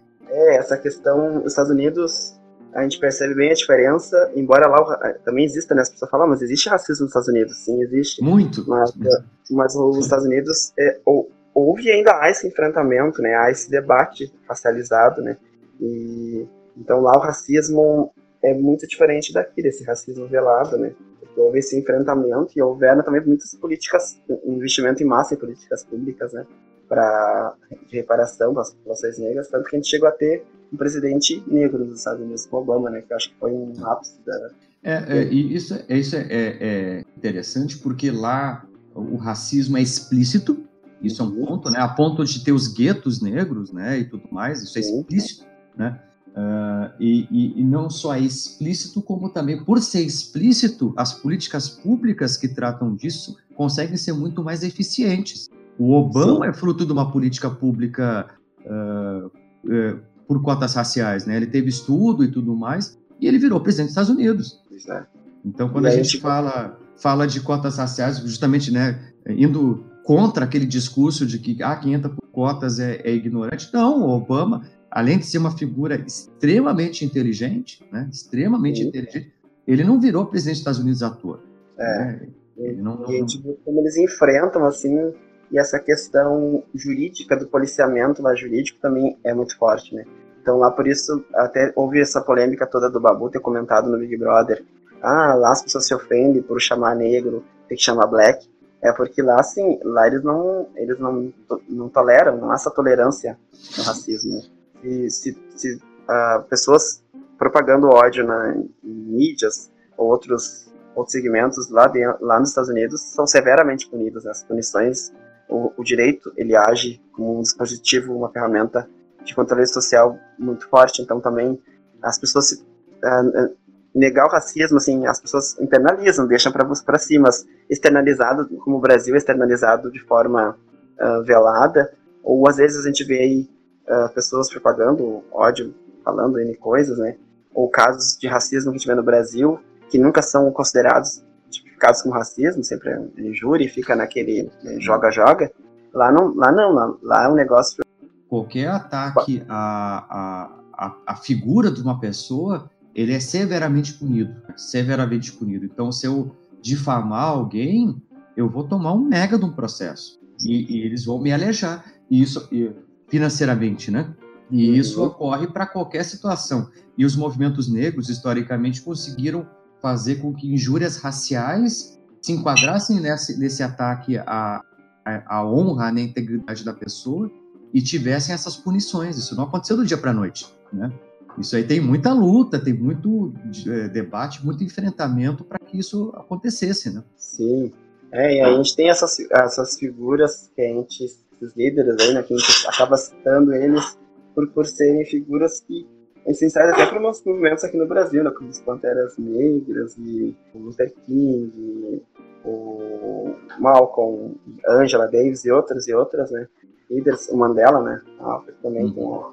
tem, é, porque aqui no Brasil se deu tudo muito tarde, né, ainda acho que a gente está num, num no, movimento ainda numa trajetória de, de anos para frente, ainda décadas, talvez centenas de anos, tentar se equiparar nesse sentido mesmo. Mas ah, tem que ser feito, né? É um, é um, é um caminho longo. É, se a gente vai pensar dentro do espaço político, né, que eu acho que é um espaço que a gente deveria pensar nisso, né, e dentro do espaço político, uh, quando a gente pensa, vamos pegar a própria Constituinte, né, quando a gente montou a nossa Constituição, estabeleceu os critérios, pega a cara do, das pessoas que fizeram, participaram da Constituinte e vê quantos negros tá, tinham lá dentro, né? É. E até se a gente pegar assim, essa, essa questão do, da, da Constituinte e pegar também a, o, a abolição, assim, ainda a gente também vê como um movimento que parece que muito de, salva, salva, salvador, né, como, como a princesa Isabel como uma salvadora da pátria, assim, né? E a gente vê que também o contexto da época, dessa abolição, assim, aquela questão da industrialização, a, a, a, havia uma pressão interna e externa movimentos abolicionistas, que a, escra, a, escravidão já não, já não era mais tão rentável quanto né, as, as, indústrias. Então, uh, não houve assim uma, um interesse uh, humano, não foi uma, uma abolição uma, na questão da humanização, né, mais uma questão econômica novamente. Então, isso. É, e a gente sempre teve dentro da história uma coisa que é isso perpassa o universo acadêmico também, que é essa ideia de que uh, da tutela, né?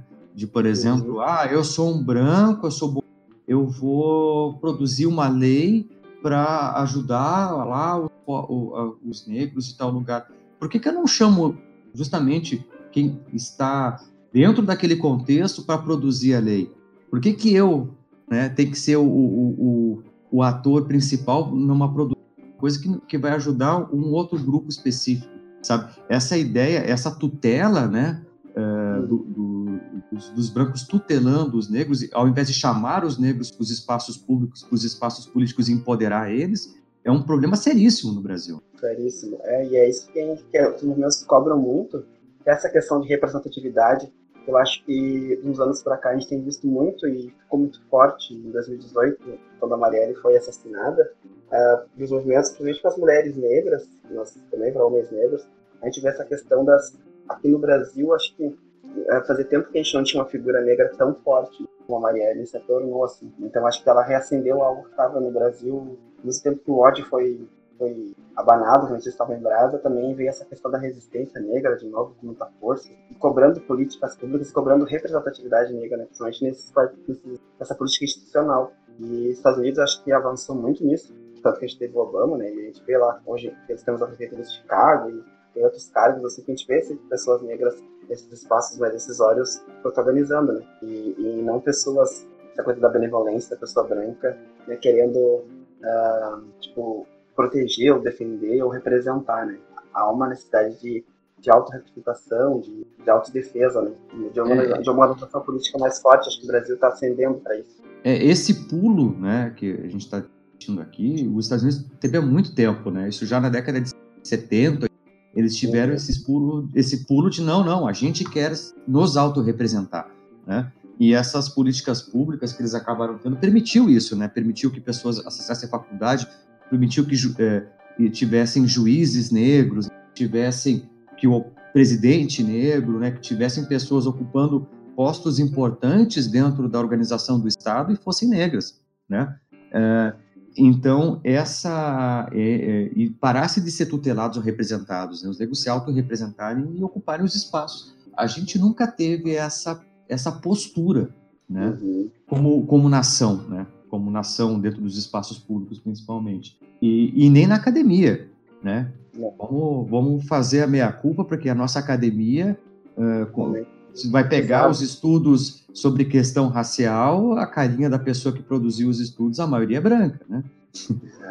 Essa questão do Lattes, do Lattes tem pesado muito, né? E também tem sido tem sido uma discussão que eu tenho, eu tenho, tenho presenciado, percebido de, de, colegas e amigos, que quem que, quem que pesquisa, pesquisa, mas quem que leva, quem que leva o Lattes lá adiante, né? Essa, os alunos, às vezes, os grupos de estudos, os alunos vários são negros, mas aí o professor que leva lá o, as créditos no Lattes são, ainda, ainda tem questão de professores brancos.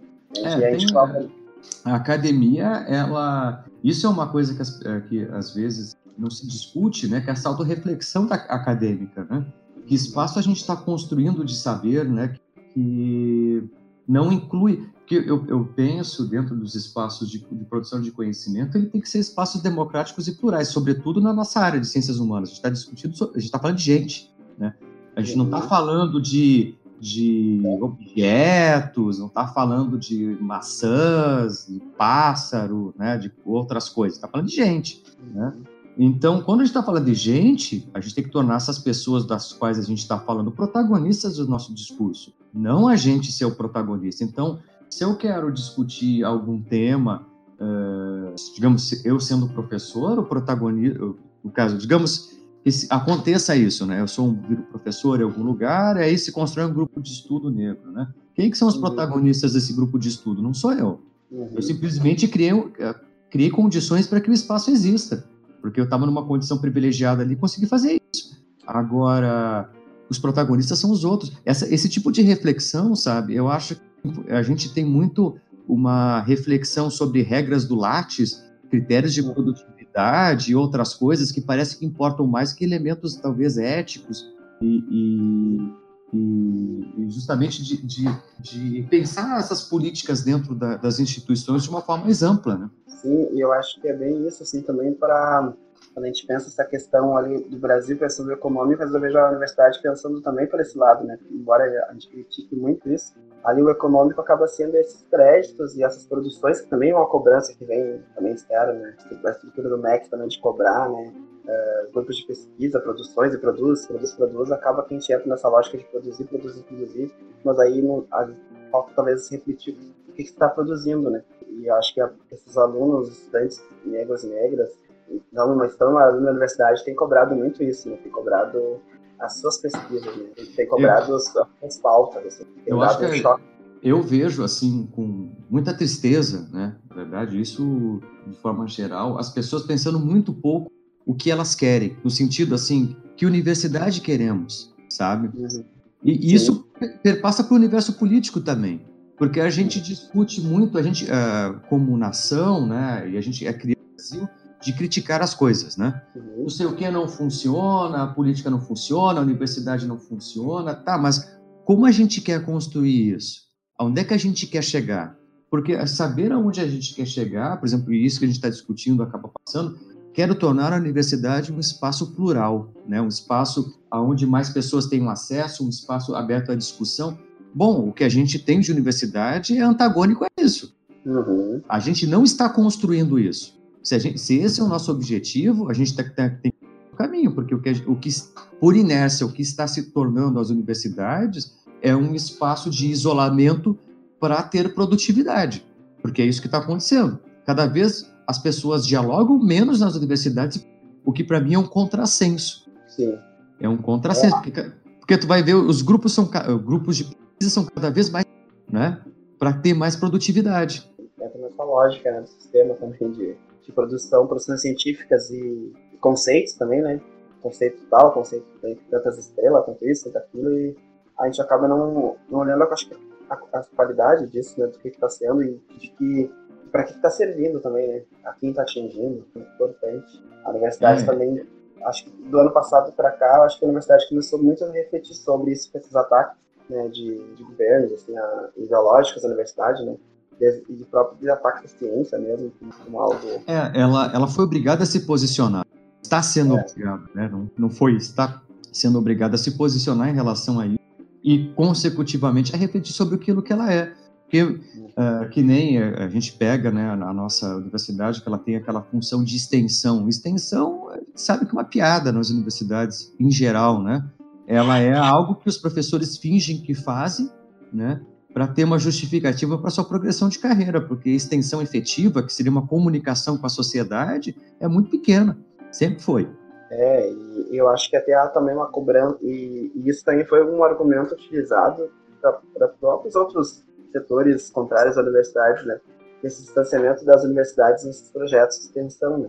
Se, de que formas eram feitos, porque é, muito, muito se usa, é, muito se usa e se dá visibilidade para as periferias mas para trabalhos acadêmicos ou para né, pesquisas, né, para ter dados com fonte de dados, mas como, como algo que transforme, né, sendo que, as, que essas, essas populações não estão ainda, majoritariamente não estão nas universidades, ou para elas nem faz sentido, talvez as universidades, às vezes também é algo assim, uh, uh, essas, essas pessoas não têm visto resultados, talvez, né?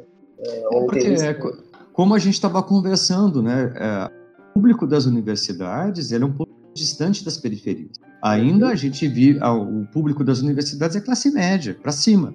É. Não é classe média para baixo. A realidade, das a realidade das pessoas da periferia, sobretudo das mais pobres, é, é sobrevivência. Né? A gente está falando de um estado de, de vida muito primário, a pessoa ter o que comer amanhã.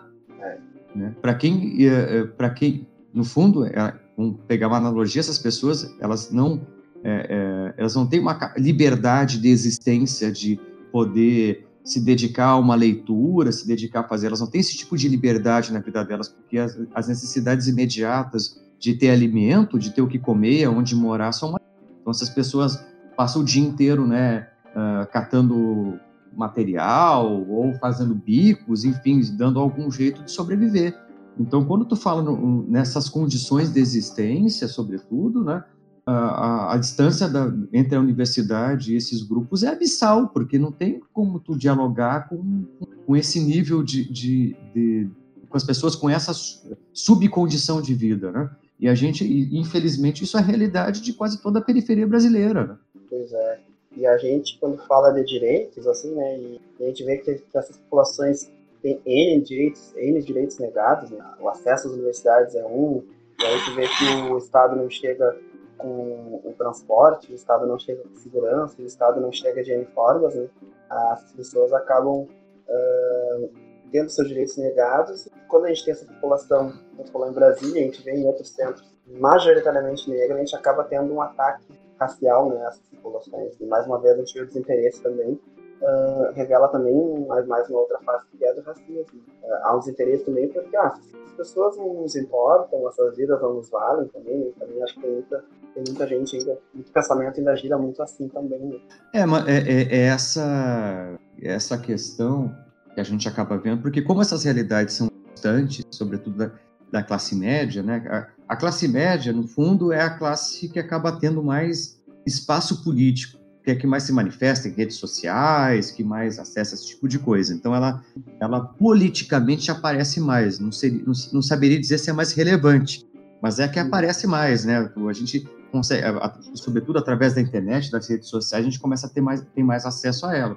Essa classe média, ela é majoritariamente é, branca. E o acesso à negritude é por dado estatístico. Então, o, o Guga é um número, não é o Guga, né? Uhum. É um número lá dentro de uma estatística é, pessoaliza as coisas. Então tu vê lá, morreu uh, lá tantos mil jovens negros tal no ano passado. É um número, né? A gente não pessoaliza isso, a gente dá uh, emotividade que isso tem. A gente não está vendo quantas vidas foram ceifadas, quantas famílias foram destruídas, quantas crianças ficaram sem, sem alimento em função disso, entende? Essa dimensão subjetiva, pessoal, humana, a gente não trata. Né? A gente trata com muito desdém a questão da, da negritude porque ela vira uma estatística, um número. Número é frio. Né? Número não tem nome, não tem identidade, né? não tem características uh, pessoais. Agora, quando esse número vira uma figura, uma pessoa, e a gente dá subjetividade a ela, a coisa muda de figura. Eu, te, eu tenho a impressão de que a subjetivação dos negros é muito precária dentro dos meios de comunicação, dentro das coisas. Quando é, é, é, só a gente ver nas reportagens, né? Quando um jovem negro morre, ah, morreu um jovem negro. Quando morre um jovem branco de classe média, meu Deus do céu, né? É, é, tem todo um debate de como a família dele está sofrendo e não sei o quê, né? Então, é, é, é um tratamento desigual. Sim, é, essa subjetivação dos negros do Brasil é muito precária, muito precária. E isso faz com que as pessoas tratem com desdém, né? É, e é por isso que eu, a gente vê muito, assim, esses... Uh, e é tradicional, essa questão dos movimentos, como, como porta-vozes dessas, dessas mazelas e dessas questões, né? Então, movimentos se organizam em ativistas eh, em diversos lugares ou em, em coletivos mesmo para dar voz às questões e para uma denúncia, né? Assim que surgiu, surgiram esses movimentos. Uh, se a gente há décadas atrás, 70, final da década de 70, que o movimento negro unificado surge, ele, ele surge denunciando coisas que a gente denuncia hoje em dia, em 2020. Então, assim, eu, às vezes me preocupa ver que eles denunciavam a questão da desigualdade, do desemprego em massa, a questão da violência, da operação policial, essa questão das mortes, isso já era denunciado lá. E aí segue ainda 2020 é, denunciando e talvez hoje em dia talvez a gente acaba se preocupando mais porque a gente também vê mais dados, né, na questão. Mas é, é, um problema que a gente vê que ainda que, que o Brasil precisa enfrentar essa questão do, do racismo.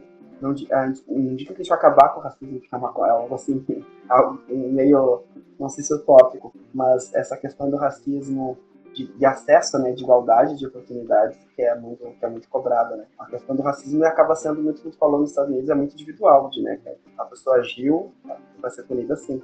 Mas é algo, algo também lá a gente viu com notícias, como o racismo lá estrutural também é, tem consequências fortes mas a gente vê ainda que eles, eles avançaram muito nessas políticas públicas, né? E eu acredito, eu acredito que o caminho seja por aí, muito mesmo das políticas públicas em N, em N segmentos, em N, em N segmentos sociais, né? Educação, política e, e outras. É, eu, eu, acho super importante essa questão, sobretudo da subjetivação, né? Porque a gente vai ver dentro do nosso. A gente não tem, uh, assim, socialmente falando, heróis negros construídos como heróis negros e subjetivos, né? A gente vai ter tem o zumbi, claro, mas olha quanto ataque sofre, quanto des, é, é, desmoralização acaba tendo a figura dele. A gente não tem um uh, imaginários sociais construídos, né? Que abarquem essa essa dimensão subjetiva. Eu acho muito isso isso em N planos. A gente pode falar do plano social, pode falar do imaginário, pode falar da representação dentro da, das artes. A gente acaba não tendo, né? Isso é, é, é, terrível, porque isso é uma coisa que nos Estados Unidos é um pouco mais evidente, porque quando a gente vai ver, por exemplo, o, o, um filme sobre, sobre algum. Vamos pegar um filme mais leve, tipo aquele livro verde, né? Você deve ter uhum. chegou a ver? Sim, sim. Não, não cheguei é. a ler, mas eu já, já vi já. É, o, o, o, um filme como aquele, uh, o, o, se dá visibilidade para o protagonista, né? se dá subjetividade, a gente consegue entender ele, consegue entender os dilemas que ele, que ele tem. Isso é importante para a identificação das pessoas. De, é, sobre... esse, processo, esse processo de subjetividade é muito interessante que a gente tem percebido de uns anos para cá, e a gente precisa de, a gente tem a gente precisa de representatividade também nesse, nesses as narrativas né as pessoas que escrevam que falem por trás das, das, direções de filmes por exemplo de obras é, tem chamado a atenção muito desses anos para cá como aquele filme Pantera Negra Moonlight como pensando mais para mim adulto assim como esses filmes crianças Pantera Negra estava sendo como, uhum. como um encanto assim e acaba encantador porque tu vê um um elenco que é, é majoritariamente negro. Eu acho que o Pantera Negra e o Moonlight foram só atores negros, inclusive. E isso gerou todo, um, gerou todo um debate, porque em 2015 e 2016 houve uma polêmica do Oscar White, que era aquela denúncia do Oscar branco e tal. E aí, 2016, 2017, tivemos uh, no Oscar, né, pensando em grandes produções, assim, uh, produções negras, né? Com destaque para atores negros e com história, né? Que não são, não são personagens assim perdidos, sem vida, sem, sem subjetividade, sem, sem nada, como só cruzam, né? Eu acho que falta muito para a gente aqui ainda no Brasil a, a, as produções, a, a, dramaturgia, tanto nas novelas, na mídia, né, ou nos filmes, ainda ficam muito focadas nessa questão como tem um elenco negro, ou são produções de época, que é tratando a escravização, ou são muito um, estigmatizadas, muito estereotipadas. Essa questão do, das favelas, dos presídios, e ainda faltam filmes com, com pessoas negras narrando e pessoas negras protagonizando, né? Suas histórias, seus dilemas, suas, suas questões é, pro lado. Eu acho que é essa identificação, esse, essa dimensão empática, né, de se colocar no lugar do outro, entender, ela passa por essa subjetivação. Isso é inevitável, né? E a gente é. tem uma carência de subjetivação negra, né? Porque a gente não tem, não dá visibilidade para isso. Então é muito difícil. E, e quando, né, quando a gente dá visibilidade para questões é, envolvendo questões raciais, são números, né? Uhum. Número não é subjetivável assim de imediato. Tem que fazer um esforço muito grande para fazer isso, né? Número é uma coisa distante. Agora, as coisas que eu tenho empatia, as coisas que eu tenho vínculos afetivos, não. Isso é subjetivo, eu consigo entender, eu consigo me colocar no lugar. É, esse exercício, acho que socialmente, ele é cada vez mais raro. E não, e, e não só para questões raciais, as pessoas elas se encantam e se emocionam muito pouco com o outro hoje, né? Enfim, tem um debate sobre redes sociais e tudo mais, e, e a questão racial passa por isso também, na, na minha concepção, pelo menos, né? É, eu acho que é muito de, de trazer o lado humano, né, humanizar essas pessoas, é, figuras que foram historicamente uh, desumanizadas, né, até trazendo muito para o atual, que ainda, talvez a população mais jovem veja ainda muito Big Brother, as pessoas têm se encantado, talvez, com o Babu, porque o Babu, ele é um homem negro que ele, na, na história da filmografia dele, sempre fez personagens violentos.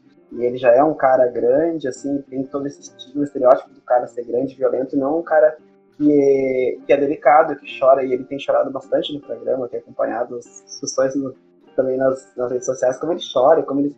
Mas assim, ele é um, ele é um cara grandão, negro, negro, que não corresponde ao imaginário social que as pessoas têm também muito oferecido pelas mídias, assim, é muito ofertado do que é a pessoa negra. Então, quando a gente humaniza essas pessoas, assim, seja algum, alguma pessoa LGBT, alguma, alguma uma questão trans, alguma outra questão indígena, quando pega essas pessoas, esses grupos étnicos ou sociais estigmatizados e humaniza, traz essa, traz essa subjetivação para ele, para personagem também, eu acho que também a gente avança muito. Mas a, isso a gente vê muito nos Estados Unidos.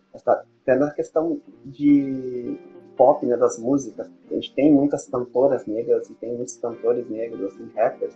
E a gente vê a própria Beyoncé, Rihanna e vai. Há, uma identificação grande. No Brasil, dos anos para cá, a gente começou a ter essa, essa, esse aumento, mas muito acho que pelas redes sociais, pelas pela internet. E aí as, Eu acho que o, o ativismo pelas redes sociais tem, tem trazido discussões, né? Eu acho que a gente está num momento de, uh, de construção, né? De, uma, de, de, outras formas de ativismo, de outras formas de, de, de organização política que está, de certa forma, conscientizando as pessoas, né? trazendo alguns debates que eram ocultos, né? É, eu acho que antes aqui no Brasil, essa questão depois, depois ali do processo de redemocratização, depois de 1978, acho que ficou tudo muito assim, parece que pronto, agora o racismo se tornou crime e o Brasil vai avançar, né? Essa pela questão racial. Mas a gente viu que não, muita, muita coisa segue sendo empurrada e só a barriga segue só crescendo, né? Eu acho que essa questão das denúncias vinha muito através dos rappers, ali, com Racionais MC, talvez na música, uhum. mas era muito, como não tinha essa globalização e tanto assim, essa das redes, mas uh, eu acho que era muito das periferias mesmo, então as denúncias vinham através dali. E hoje em dia, eu acho que as pessoas cobram muito esse ativismo nas redes. Cobram muito, assim, bom, eu não vou dar audiência para tal emissora se não chamar pelo nome de tal. Então as pessoas acabam ficando um processo para as pessoas migram das redes, se tornam famosas nas redes sociais, né? E, e depois vão para e e as, grandes mídias acabam pegando porque hoje a gente tem um leque de oportunidades né? ainda ainda que o acesso digital não seja universal ainda a gente tem mais opções né, de entretenimento então eu vejo assim muitos cantoras como a Isa, como a Carol Conká, assim, que vejo que as meninas negras se identificam, elas partiram muito das, re das redes sociais. Bom, tá tendo muito acesso ao YouTube, tá tendo muito acesso aos vídeos. Vamos chamar essa pessoa para cá então. Né? Também tem isso, assim, eu não sei até que ponto, que é, que é bom também com uma questão representativa, mas é, é, e acaba, eu não sei até que ponto o interesse partiu de, se é de, de visualizações e de porque está na, tá na mídia ou né, fica esse debate que é bom também, enfim, a gente acaba ocupando esses espaços. Mas é uma pressão, né? É uma pressão dos é que, Antigamente, né, todo debate público ele passava necessariamente pela mídia oficial, né? Então, uhum. uma pessoa para se tornar conhecida, ela inevitavelmente tinha que passar pela televisão, pelos jornais e tudo mais, senão ela não ia ser conhecida. Né? Uhum. Hoje, a gente tem uma, essa possibilidade de protagonismo virtual, né? da pessoa ser uhum às vezes a pessoa até é desconhecida da grande mídia, mas é um Uber de sucesso, tem outras, uh, né, uh, Instagrammer de sucesso, coisas do gênero. Enfim, tem um, um, grande público e tudo mais, as pessoas conhecem, gostam e tudo mais, e, e, e consomem aquele material. Aí a grande mídia, que está perdendo espaço agora, começa a cooptar essas pessoas. Claro, tem uma lógica de mercado por trás e tudo mais, né, que é o que gere o mundo que a gente vive, mas ok, mas essa possibilidade né, de eu ser um produtor de conteúdo, de ser um produtor de, de informação e disponibilizar isso tem trazido justamente alguns debates à tona, né? O, o que tu faz também, né? Aquela, aquela, como é que é o nome daquele teu trabalho, Guga, que tu fez com das fotos? Das nossas carnes negras importam. É, exato. Aqui, aquele trabalho eu acho ele fantástico, assim, ele tu, sempre posta ali no, no Facebook, né? Enfim, nas redes sociais porque ele é um trabalho de, de, de visual importante, porque ele, as pessoas param para olhar. E elas param para olhar, elas, elas vão dar aquela lidinha ali, o que, que, que é isso aqui? Né? Aí ela começa a perceber, e, e, esse tipo de coisa é possível, né? É um momento de reflexão que tu gera ali, por isso que eu sempre falo, não, não para de fazer essas coisas, pelo amor de Deus. Os é. teus trabalhos são muito bons, porque gerar esses momentos de reflexão antes era impossível. Né? contextos era impossível, porque tu não tinha acesso a isso. Hoje é possível.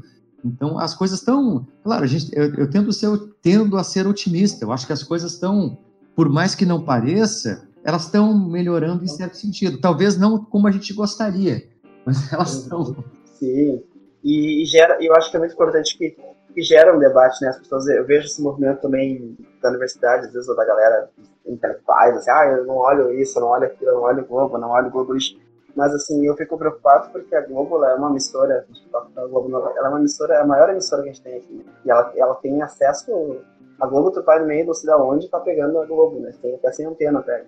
E ainda não é, uma, não é uma maioria da população que tem outras, tem outras formas de entretenimento. Então, quando tu vê esses debates, às vezes, seja pelo poder do Big Brother, pelo poder da Maju, ou por uh, denúncias mesmo, tem visto mais, mais nos telejornais também denúncias de racismo, né? Porque os movimentos também acabam cobrando dos jornais, né?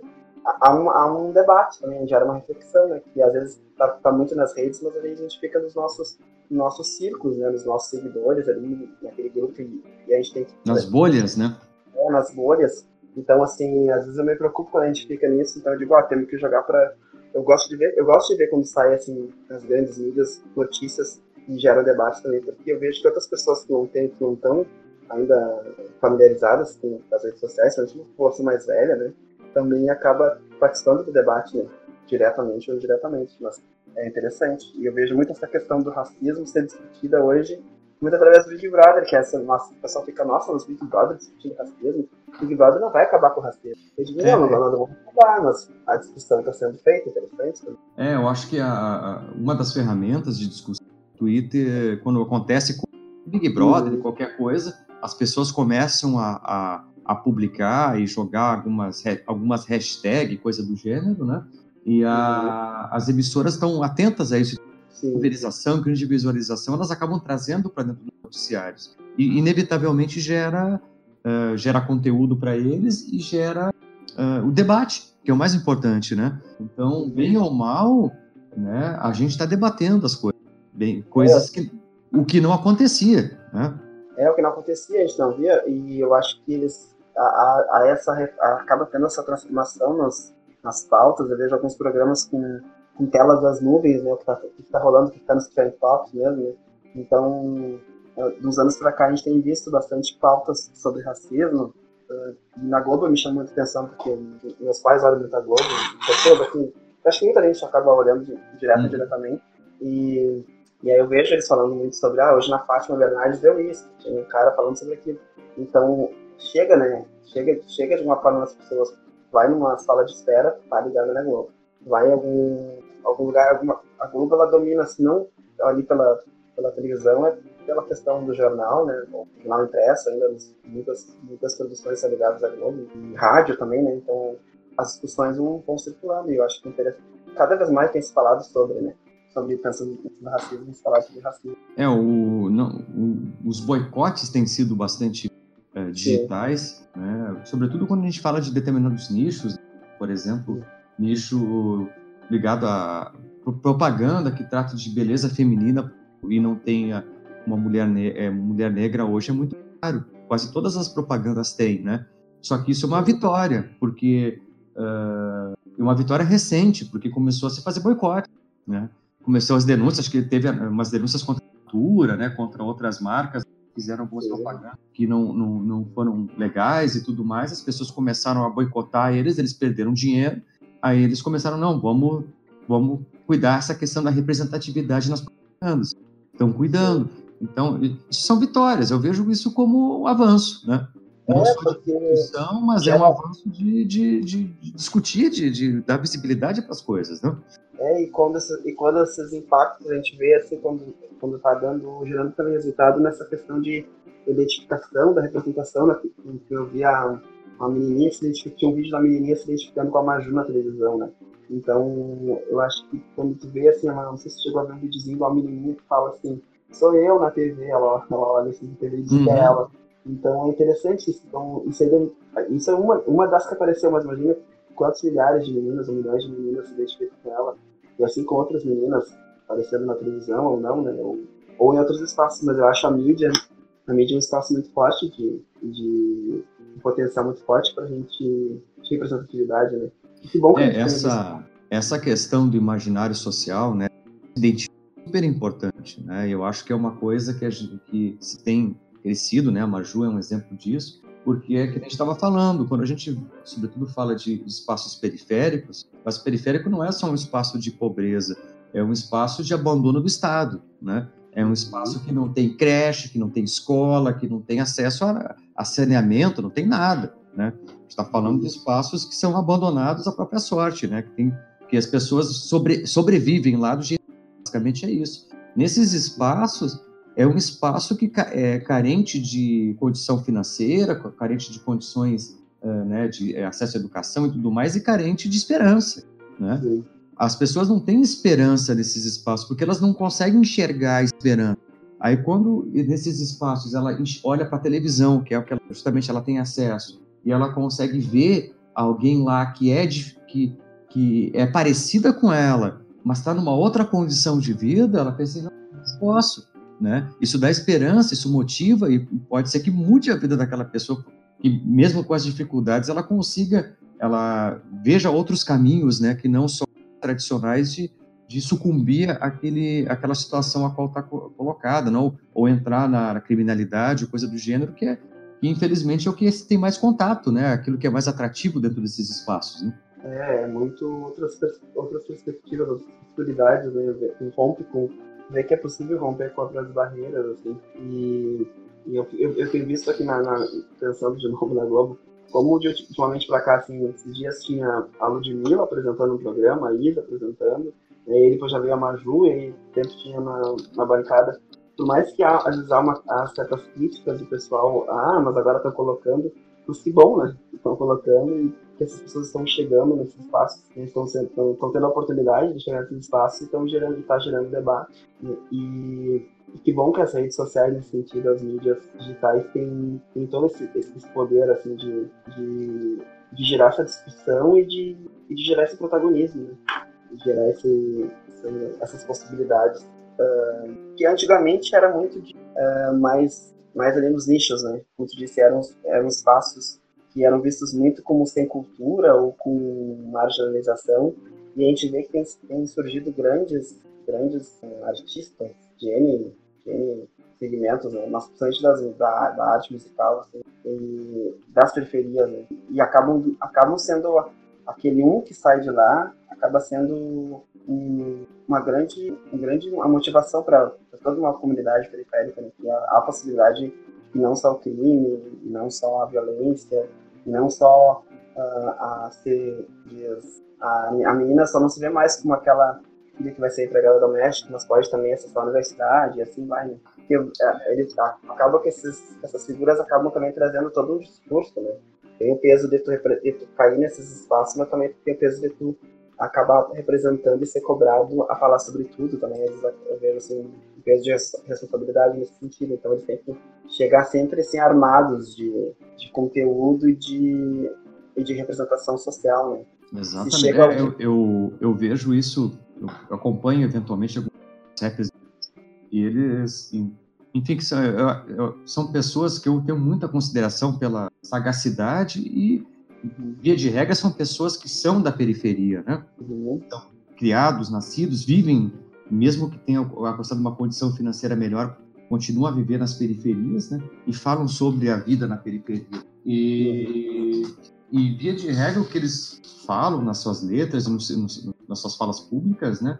É justamente isso, né? Que a carência que a população dos locais acaba tendo faz com que a identificação seja sempre com o que é, entre aspas, ruim né, para a sociedade. Porque, veja, né, o policial que entra lá, entra batendo a esmo, né, entra fazendo abuso, todo tipo de abuso e tudo mais, como a gente sabe que acontece. Né? Tem, isso aí é, é público e notório, tem N relatos disso, de prisões de gente injusta, de morte de gente inocente e tudo mais, dentro do contexto de periferia, simplesmente porque a pessoa em geral é negra e está no lugar, entre aspas, lugar errado na hora errada. Na verdade, ele está na casa dele ou na frente da casa dele, que é o lugar que ele vive, mas por ser negro e, e viver ali, acaba levando um tiro. Né? Isso acontece.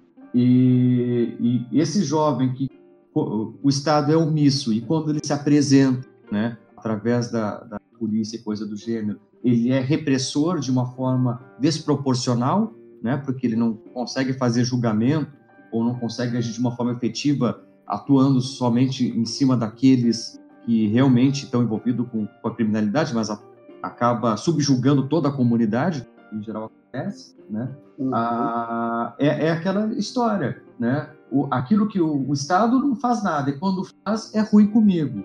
O traficante, né? O cara, ele não é tão ruim assim comigo quanto o Estado. Eu não apanho do traficante de graça. Para apanhar do traficante, eu tenho que comprar uma treta com ele. Se eu não comprar treta nenhuma, ele é legal comigo, ele até me ajuda. Que que Para que lado que eu vou, né? Sendo que tu não, justamente não tem esperança de sair da são é, é, é, às vezes ou virar, como comentou, virar empregada doméstica, menina, o menino virar uh, servente de pedreiro, o equivalente, né? É óbvio que ele vai, ele não tem acesso à educação, as pessoas ali, né? Entra para o mundo do tráfico. É o que, é o que o, é o que o imaginário dele consegue perceber, a, a trajetória de vida dele consegue ver aquilo, não é oportunizado outras coisas para ele, né?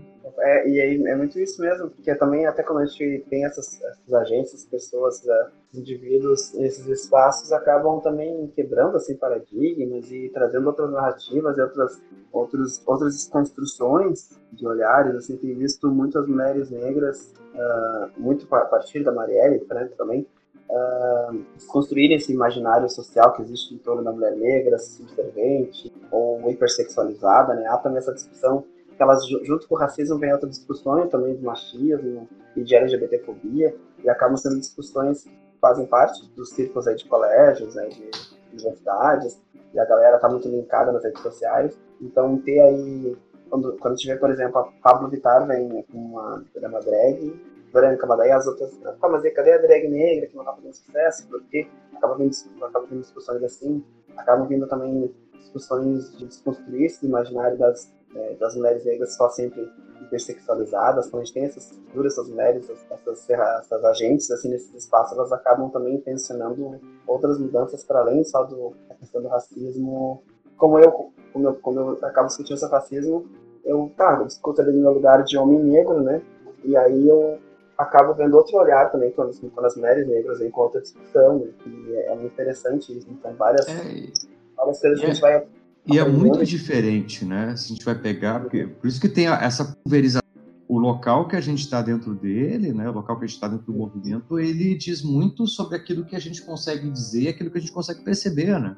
Então, uhum. que ele colocou uma coisa é o lugar da mulher negra, beleza? Uhum. Mas outro é o lugar da mulher negra lésbica.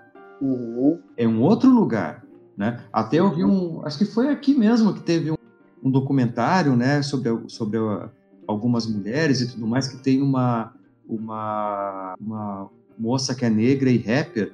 Uhum. É, é, é, é, é daqui de Santa Maria. E, uhum.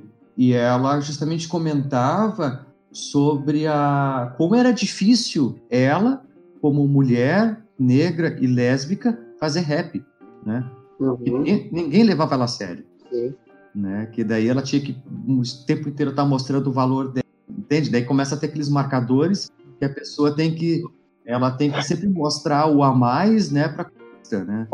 E, é, e, e, a gente acaba tendo, trazendo várias, quando vem, quando tu acaba tendo um, um público diversificado, tu vem com, isso enriquece, enriquece muito mais os debates, né, enriquece os espaços. E a gente tem, a gente tem cobrado muito, nessas, principalmente nessas mesas de debates, né, nas mesas antes, antigamente universitárias, a gente via eram, eram pessoas geralmente sempre brancas ali, né? Então a, acaba tendo também esse, essa cobrança de das mesas estarem mais diversificadas nos, nos espaços, nos programas. É, às vezes dão lugar para um, dois, tá, mas deu lugar para uh, chamar uma pessoa negra só, chama mais, chama mais uma, duas, três, quatro, para não não para que o debate racial seja algo constante, para não não ficar tudo concentrado só lá em novembro, né? Eu acho que isso a gente é algo que a gente chama atenção muito no movimento negro e agora, daqui, dia, próximo dia 13, a gente não vai comemorar, né? A gente vai ter o dia 13 de maio como um dia de reflexão da abolição da escravatura, mas que a gente siga refletindo sobre como se deu essa, essa abolição, quais são as consequências disso, e, e, sobre o racismo, depois não só lá em novembro, né? Não pule de maio para novembro, que a gente siga discutindo e debatendo sobre racismo, sobre acesso, né, e sobre realidades da população negra sempre. E, e isso é muito cobrado, porque chega novembro, da mesa consciência negra devido ao dia 20. É, é, é, é, a mesma coisa com o dia da. É, quando tem o Dia da Mulher que se discute violência doméstica. O resto do ano não acontece, né? É a mesma é. coisa. Novembro se discute sobre racismo, o resto do ano ele não acontece. Não, não, uhum. que, a gente está comentando aqui, né? Esse debate racial. Se a gente vai debater Brasil, em qualquer dimensão que a gente for discutir, seja na dimensão econômica, educacional, social, política, qualquer dimensão, desconsiderar a variável racial, a gente não está falando de Brasil. É. A gente está falando de outro lugar, mas Brasil não é. Racial ela perpassa qualquer dimensão da sociedade brasileira, qualquer uma. É, é, é, discutir a questão racial é imprescindível para a gente discutir o Brasil, né? Senão realmente a gente não está falando de Brasil. E... e... E, a gente acaba comprando, isso é uma coisa que a gente compra debates, né? Uh, debates sobre o Brasil, a gente importa debate da França, da Alemanha, né? da Inglaterra, Estados Unidos e outros lugares. Não é a nossa realidade. Não é. Sim. Nem nunca foi. Né? O nosso debate ele tem que ser pautado pela nossa realidade sócio-histórica. Só que como a gente faz isso num país que nega ela, né? que não discute ela com o seu devido trabalho, e não discute com o seu devido valor. Né? É, é que a gente estava comentando antes, a gente vai pegar, por exemplo, dentro do currículo escolar, quantas aulas são dedicadas à história do negro no Brasil? Tá, isso que, é, isso que a gente tem essa, ainda, ainda a, a política, né, ainda que acho que acredito que ela não seja ainda efetiva a política. Tá ouvindo? Tô, tô sim. Tô ouvindo. A, a, a lei 10.639 vem nisso, nesse sentido, né, de a gente garantir ali o debate da, da, história da cultura, né, da formação da cultura brasileira, mas como é difícil ainda uh, ver ela sendo implementada de fato, né? Eu acho que é muito ainda o debate ainda está muito, muito distante do que está lá pautado, né, na teoria para ser. Mas é, a gente percebe um certo avanço, assim, com as escolas assim chamando para para discussões e, mesmo debates, assim, mas percebo que talvez falte falte uma mudança mais estrutural nos currículos. Né? Não, é, é uma mudança toda de postura, tá? de, da forma de apresentar o conhecimento, da forma de organizar o conhecimento, da forma de organizar a estrutura de conteúdos, né? É todo um processo, na verdade, que tem que ser reorganizado, né? Não é simplesmente adicionar mais matéria ou coisa do gênero, não, é, é, é mudar a forma de enxergar a nossa história, né? Porque a forma com que a nossa história é contada, ela negligencia isso. A gente estuda em história, né, dentro da nossa no, no nosso, nos nossos currículos, né? A gente estuda lá a, tráfico negreiro, estuda algumas coisinhas desse gênero, mas é tudo muito ampassant. A gente vai estudar muito mais, por exemplo, a, sei lá, Era Vargas, né? Ela é estudada com vigor, assim, tentando entender o que, que o Vargas fez e tudo mais. Tá, mas onde é que estavam os negros na Era Vargas? Ninguém fala sobre isso, né?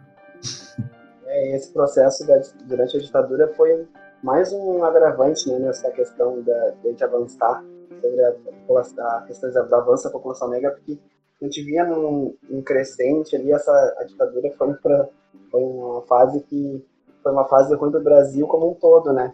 Mas, Ela acabou com o ativismo social, né? Ela acabou a ditadura. Pediu que qualquer ação oriunda da sociedade civil tivesse qualquer expressão, né? É, então a gente vê que mais uma vez ali também é, nessa questão que tu falou, onde estavam os negros nessa época. Os movimentos sociais nessa época estavam tudo aí pelos, pelos porões, né? Então, se, se organizando, continuar se organizando, mas ah, é muito importante a gente ter essas narrativas, né? saber o que, que acontecia e como, como depois a gente veio a ter, né? Ah, como eles foram tão importantes, por exemplo, a gente uh, garantir que o racismo seja, tenha sido crime em 1958, né? A questão do dia 20, como Dia Nacional da Consciência Negra, ou, houve uma organização, mas a gente não sabe onde estão essas é, os movimentos negros. Acho que tem, intencionado muito isso e trazido muito a, a luz onde, onde é que andava o movimento negro nessa época. Né? Anda, andou muito através da. Então a gente, a gente vem sistematizando e compilando esses, esses dados e acho muito bacana quando vejo assim, é, ativistas ou coletivos, ou até mesmo dentro das universidades, essas discussões é, trazendo à tona onde, como, como se não houvesse esses movimentos sociais negro, as movimentos sindicais, movimentos estudantis, a gente não teria, a gente não estaria talvez aqui debatendo, né? Discutindo podcast. Exatamente. Não, é, é, é, muita coisa existiu, né? A questão é, não é falta histórica de determinados Sim. conteúdos, determinados debates, é a não visibilidade desses conteúdos é. e debates. A gente, a gente não. Agora, felizmente, estão trazendo à tona. Eu, é, eu, eu, tenho uma obra que eu, que eu. É uma história em quadrinhos, não sei se você já viu falar sobre Angola Janga. Não. Angola Janga? É, Angola Janga, é muito legal. É uma. Né, quem escreveu, o autor é, um, é negro e tudo mais, ele fez um trabalho historiográfico bem interessante de tentar eh, justamente subjetivar a história de Palmares, de contar, tentar contar de como é que era a cultura em Palmares, né? E, uhum. e, o, e o nome da obra é justamente Angola, que, que quem morava lá dava, né? Que era Pequena Angola, né? E, e é interessante esse processo, porque dele vai começar, e tem uma entrevista sobre ele, depois eu posso te passar ela, te dar uma olhada, e, e lá pelas tantas ele começa a falar de como, por exemplo, a arqueologia de Palmares é super recente. Né? Uhum. Existe o espaço lá há séculos, né? e a recém agora, final da década de arqueologia, para tentar entender de fato o que aconteceu lá, como é que eles viviam, como é que eram os hábitos culturais, porque tudo que a gente tem sobre a história de Palmares, basicamente, é o que os portugueses contaram. Sim, é muito idealizado ainda, né? Muito assim, acaba sendo muito idealizações brancas, né? Olhares brancos, população negra, né? E, e aí figuras, como... figuras históricas, assim, uh, tinham um... Uh, que eu nunca tinha ouvido falar, que era de suma importância para a organização política. De, no, no, no fundo, assim, a gente vai ver, o zumbi foi muito importante é, quando os portugueses foram invadir Palmares e tudo mais, mas para a organização política ele não foi, né? Quem organizou politicamente era o foi o primo do zumbi, né? Uhum. E, e essas coisas a gente não sabe. Mas por que, que a gente não sabe? Porque ninguém estuda, porque uh, entende? Esse resgate é tudo muito recente. É, é muito. Eu acho muito interessante quando a gente tem essas narrativas assim, porque desconstrói e muda tudo, é um outro olhar, né? É um outro olhar que vai ser também percebido de outra forma quando contado, assim, e vai ser contado dessa forma também, e vai, ser, vai ter uma outra receptividade, né? Quando eu vejo também algumas histórias infantis nesse sentido, assim, tem um livro que eu tava, que eu tava lendo de um amigo, é de um rapaz que inclusive foi do Big Brother, o Rodrigo Franz, não sei se foi do último, um dos últimos Big Brothers. E ele é um rapaz da área das ciências sociais, Rodrigo, professor de ciências sociais, e ele escreve é, literatura infantil, ele tem um livro que se chama O Príncipe Preto o, o, o, único príncipe que eu me lembro é aquele príncipe de Nova York lá do. do esqueci o nome dele.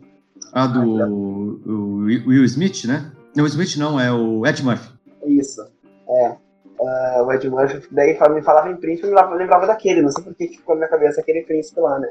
Que era o único príncipe que eu via negro. Então, agora quando o Rodrigo mostrou esse outro príncipe, é um gurizinho, que é o príncipe negro, preto, então ele, ele, ele conta toda o menininho, o menininho é o protagonista daquela história, né? Então até nessas histórias infantis a gente, a gente pegar e ver sempre tem a Branca de Neve, tem não sei o que lá, tem que é, mas é, dificilmente tinha esses protagonistas negros e quando tinha algum quando tinha algum personagem negro uh, era sempre muito caricato ou invisibilizado, né? Parece que a pessoa estava ali no meio, aquele personagem não tinha história, do lado além sumia e aparecia, né? Como no sítio, capa amarelo lá tava ali, mas tá sempre invisibilizada. Né? Então, quando tem esses personagens até para a questão da autoestima negra e de se enxergar, de representatividade, acho que também é, é muito válido. Assim, eu, eu fico fascinado quando vejo essas histórias infantis, né? contos assim, com personagens negros, é muito massa. A Maria Rita faz muito isso. É, eu ia dizer, a Maria é um trabalho nesse é. processo, né, de trazer o, o o, os negros em histórias infantis, né? Eu acho o trabalho dela fantástico. É, e a gente, a gente cresce, num, a gente cresce numa sociedade que a gente só enxerga pessoas brancas sempre, uh, talvez como com esse olhar, com esse lado positivo, né? Não que, não que seja assim, que às vezes, às vezes as pessoas também ficam tensas assim com esses debates, né? Ah, vão falar sobre raça, raça. Não é que não é que vai ser, não é algo que a gente esteja lutando contra os brancos, né? Na real, a gente é, acho que a população branca e negra tem que andar lado a lado, né? A gente luta mais por igualdade mesmo de direito. Mas é, não é que a gente tenha ódio das pessoas brancas, pelo contrário, né? Porque tem meus amigos, a maioria ainda são brancos também. Mas eu começo a refletir, trazer essas, essas reflexões para eles, que como a gente nasce numa sociedade que a, a, a, população branca a gente acaba vendo nas mídias majoritariamente, né? ou a gente acaba vendo a população negra no sentido pejorativo, eh, negativo, né? Então, como ressignificar isso, esses, essas, essas, ideologias, esses debates, essas, essas, questões é muito importante, né? É que também tem uma questão, né, que as pessoas não se dão conta do quão fácil é ser branco, comparado é. A ser negro, né? Porque, por exemplo, eu, eh, eu não sei o que é preconceito racial. Eu não, eu não posso dizer que eu sei o que é isso, porque eu nunca sofri isso. Eu nunca fui Uh, nunca ninguém olhou torto para mim em função de eu entrar numa farmácia, eu entrar num, num, num, num, supermercado simplesmente por eu ser quem eu sou. Isso nunca existiu. Né? Eu não sei o que é isso e eu sei que os negros passam por isso. Uhum. Né? Então, por, como que eu sei? Fazendo o que a gente está fazendo aqui, conversando. Né? Diálogo, né? É, diálogo, exatamente. É quando eu saio do meu mundo, pessoas diferentes, por isso a, importante da, a importância da pluralidade, né? Quando eu converso com pessoas diferentes, elas começam a me relatar as coisas que elas passam, né?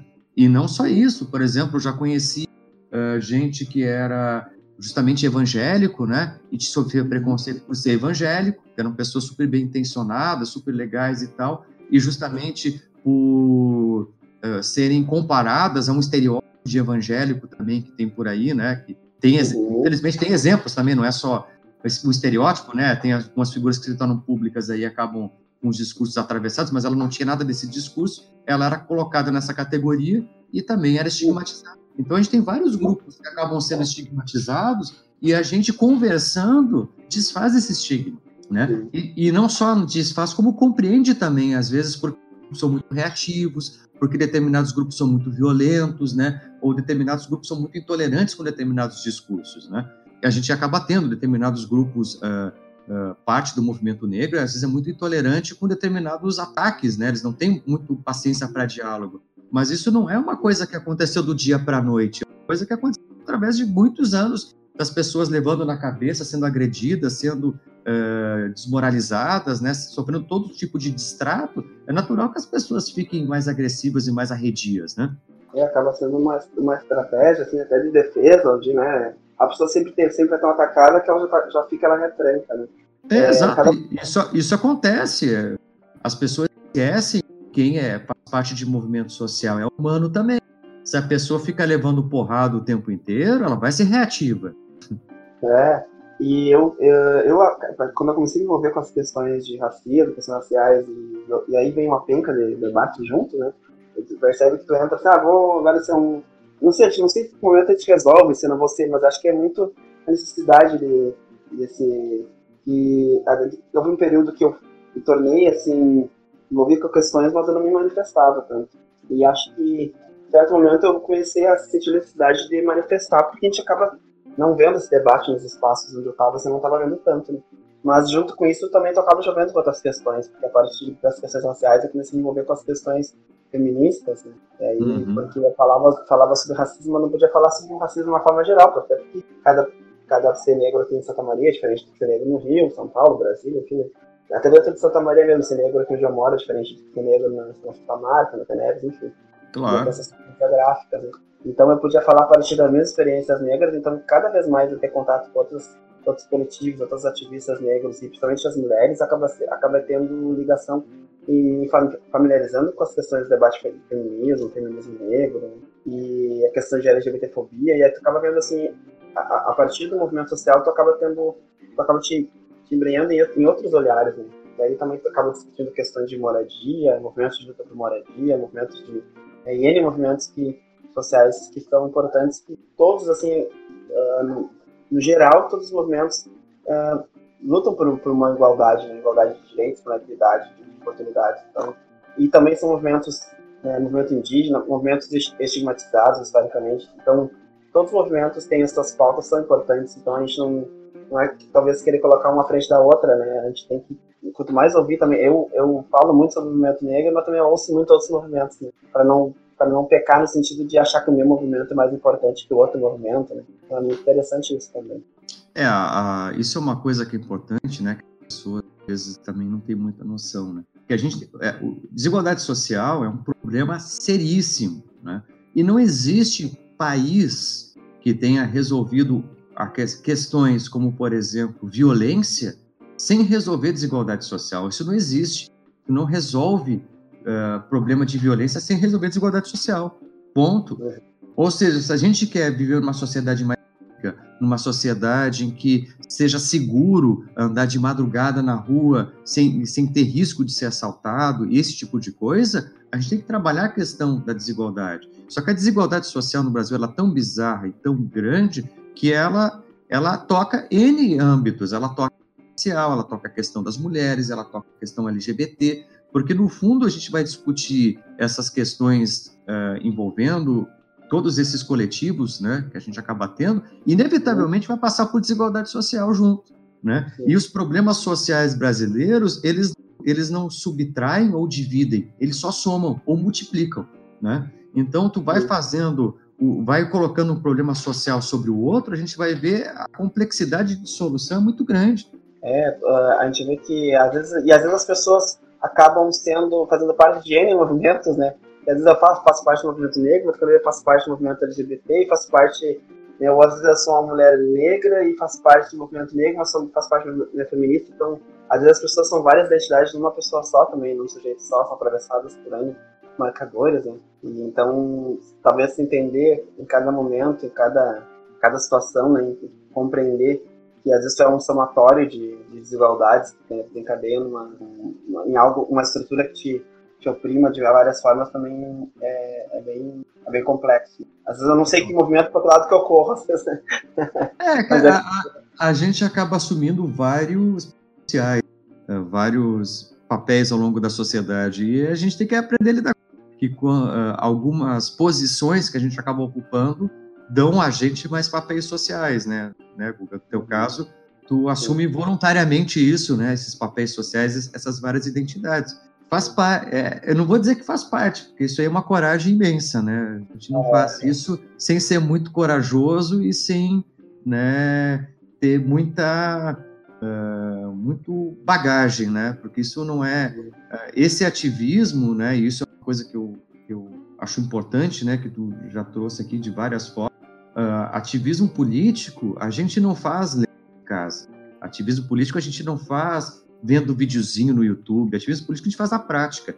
É no diálogo, vendo as pessoas, é indo nos locais, é agindo de fato, não é, uh, é, é, na prática. Por isso que a gente vai ver todas essas figuras, né? Tu citou, né? Uh, Luther King, Malcolm X, Mandela, essas figuras todas, né? São, figu uh, são figuras que fizeram ativismo na prática, né?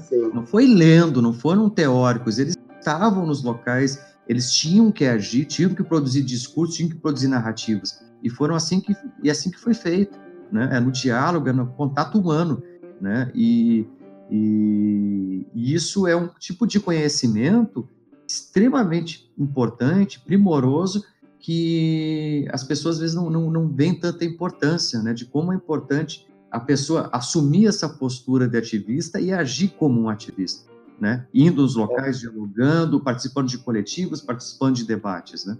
É, muito isso se permitir a, conhecer diversas, sair das bolhas que a gente fala sempre, né? Sair das suas bolhas e mesmo assim achando que ah, eu discuto sobre racismo, falo sobre isso, mas assim eu sempre questiono o meu lugar aqui da, onde eu te falo e tento conhecer outras pessoas, outras uh, pessoas negras ou outras pessoas de outras também não para não ficar o debate são segregado assim, né? Mas tenta descobrir, descobrir outras realidades para também a gente tentar exercitar essa empatia ao máximo, né? Sempre vai ter, sempre vai ter alguma, alguma realidade uh, muito, muito diferente da tua, assim, e, que vai te, te causar um estranhamento e uma também uma reflexão sobre, mas eu, eu reclamo sobre isso, eu falo sobre aquilo, mas não tinha pensado sobre, sobre essa questão, né? Esse final de semana eu conheci um menino que é, uma, é um líder comunitário uh, aqui em Santa Maria, uh, lá, no, lá onde o, o Neide Ogum uh, militou, que ele era no Cipriano da Rocha, né?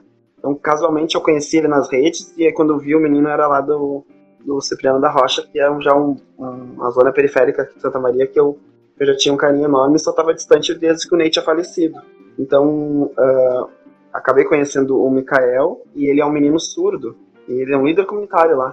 Então, então ele tem toda uma história, é, ele tem toda uma história assim de o um irmão ter se envolvido com crime uh, e, e, foi assassinado, e ele uh, também teve um pouco assim indo para esse lado, mas quando o irmão faleceu, ele resolveu criar uma ONG para tentar conscientizar outros jovens, outras crianças do lado do Cipriano da Rocha. Então eu achei assim fascinante aquilo assim. E aí fui lá conhecer eles e conversar e conhecer a mãe dele e, pretendo continuar dialogando com o pessoal lá. Mas então assim, é, talvez a gente se permitir, às vezes, claro que agora nesse, em, tempos, em tempos de pandemia não é pra gente sair assim tanto, né? Mas como Sim. eu estou fazendo esse trabalho de arrecadações e doações, assim, a gente tenta, nas, seguindo as medidas de protocolo, sem aglomerações, uh, se permitir, assim, né? Mas acho que depois de passar tudo isso, uh, talvez as pessoas vão sair, com certeza, né? Acho que esses processos, fenômenos vêm para modificar alguma, algumas, é, algumas práticas. A gente não sabe o que vai ser da sociedade quando acabar isso tudo. Mas que ela é. não vai ser a mesma, ela não vai ser. É. Isso é uma certeza, né? Que as transformações sociais é, que estão tendo, né?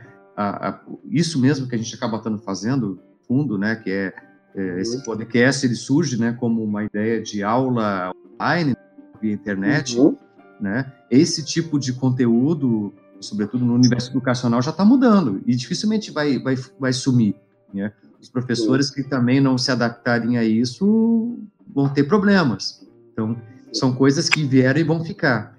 E outras coisas também vão ficar, vão vir e vão ficar, certamente, né? Então, vamos, certamente vamos ter uma reorganização social e tudo mais. Agora, para qual que vai ser o caminho é difícil a gente saber, né? Porque futurologia é muito difícil. A gente, em geral, estuda o que já aconteceu, né? Não o que vai acontecer, né?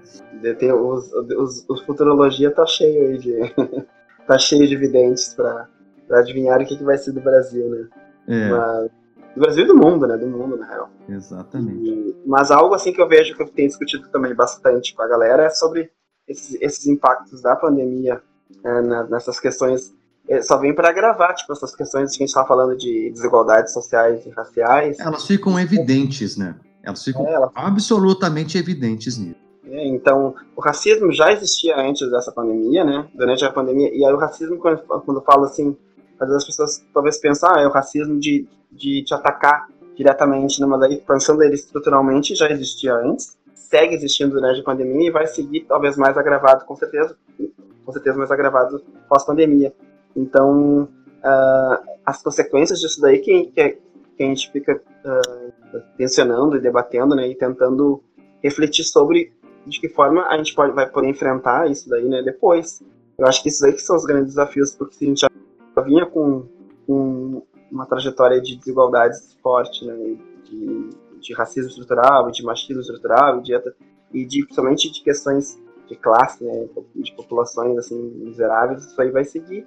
Mas claro, como racialismo debate vai seguir muito forte para a população negra e para a população negra vai seguir vai só aumentar né, o índice de desemprego, aumentar o índice de. Né, esses índices ah, negativos vão, vão ser mais aferranhados. Né? É, violência doméstica também é outro item que explodiu, né? Sim. Uhum. Explodiu. É a morte de, mulher, de mulheres foi lá, lá para cima esses últimos dias, né? É, e, essas, e, a, e aí aprender a, a tentar a exercitar essa compreensão, porque se eu fico discutindo só sobre o racismo, né, e, não e não atento para esses olhares assim da violência doméstica e não me sensibilizo e não causo uma empatia com essas, com essas questões, eu acho que essa militância acaba sendo meio é, é, meio não, acaba sendo egoísta totalmente, né? Porque daí eu privilegio, ah, eu quero falar só sobre isso, como se as mulheres negras também não sofressem aí né, também a questão da violência doméstica, né? É, e, então, tem, e tem questões que se, se sobre, sobrepõem, né? Porque no fundo a, o debate sobre violência doméstica passa também por um debate sobre coisificação da mulher. É. Assim como o negro também é coisificado historicamente, né? Uhum. Uh, do negro ser uh, tratado, ter um status menor que o um animal e tudo mais, isso não deixou de existir, né? Ou quando as mulheres negras são sexualizadas, é coisificação, né? Essas coisificações da sociedade brasileira são terríveis. Óbvio, são diferentes, têm as suas peculiaridades, não é tudo igual, né? Não vamos achar também, ah, tudo. Mas são, são debates que acrescentam olhares, né? É, eu acho que a Angela Davis acho que atenta muito para isso, né? Para essa importância de a gente, gente interseccionar esses debates né? de raça, de classe, de gênero, né? Sempre para quando, quando, quando a gente cair numa discussão e não e não marcar, e não tensionar, e não marcar esses marcadores, e não debater, não se debruçar sobre eles, a gente vai estar, uh, com certeza, privilegiando algum, né, privilegiando alguma privilegiando alguma categoria, né, enfim, ou desprivilegiando outras. E sobre essa, sobre essa questão das mulheres negras, eu tenho, ela mesma, quando veio para cá no passado, Angela Davis, até uh, castigou o Brasil, assim, meio que tocou. Poxa, Brasil, vocês, tudo bem que vocês né, gostam de mim, porque afinal, Angela, Angela Davis, né, diva, uma feminista negra, líder, né, uma grande líder também dos movimentos Black Panthers, né, mas uh, aqui vocês têm também grandes mulheres negras líderes, então, assim, a gente gosta de importar muita coisa, inclusive os nossos heróis e nossas heroínas, então, aqui também é. a Lélia, você tem a Lélia Gonzalez, por exemplo, ela fala, então, eu aprendi muito com Lélia Gonzalez. Vocês conhecem Lélia Gonzalez? Já ouviram falar? Então leiam mais sobre Lélia Gonzalez, porque a Lélia Gonzalez também falava muita coisa que eu aprendi, eu aprendi com a Lélia Gonzalez. Então a importância de a gente também uh, nacionalizar, nacionalizar não diria, mas aqui se atentar para as nossas para os nossos intelectuais, para os nossos pensadores, para a nossa cultura, né? Exatamente. E isso é uma coisa que eu achei muito interessante quando eu estava lá em Brasília a gente fez um seminário e veio alguns pesquisadores internacionais, né? E veio uma pesquisadora norte-americana que é a Sandra Harding, que é, trabalha com questões feministas e tudo mais, né, dentro da ciência. E, e ela, é, olhando os debates e tudo mais que a gente estava fazendo lá, aí ela pediu a palavra lá perto do final e perguntou assim, uh, queria entender, né, por que, que vocês não leem os autores latino-americanos? Porque tudo que vocês estão falando aqui, usando autores europeus e norte-americanos, os autores daqui da América Latina falaram muito antes. Ela começou a citar um monte de autor latino-americano que os palestrantes brasileiros e latino-americanos desconheciam.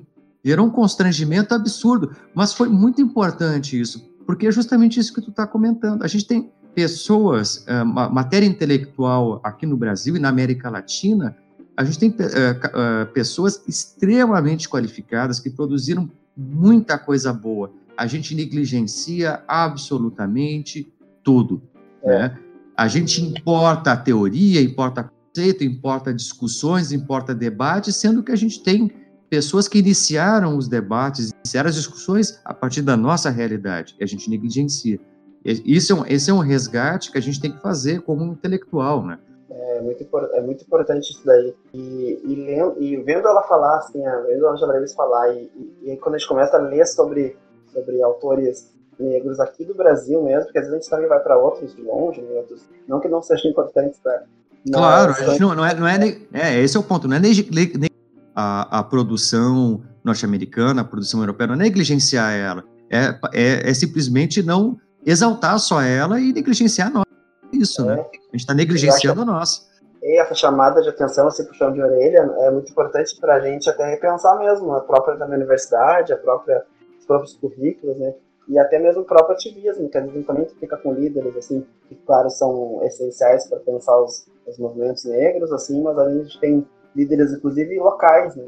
Eu sempre fico sempre falando do Ney aqui, porque é um, é um líder que eu tive perto aqui, de mim, assim, conheci e vi quanto ele falava uh, quanto ele militava e o quanto em N espaços, assim, era luta por moradia, era movimento LGBTQIA+, era movimento negro, e ele conseguia transitar, até na universidade ele andava também, ele teve um pouco, depois saiu, é, foi muito essencial para lutar pelas cotas também, então, assim, é um grande líder, que às vezes não toma, não toma essa proporção, essa, essa dimensão que, por exemplo, Marielle e outros, né, também são, né, grandes, são grandes figuras, mas é, ela acaba, claro, pela questão da morte, a gente acabou uh, conhecendo mais Marielle Franco, mas ela já ela vinha com um trabalho na favela da Maré enorme, né?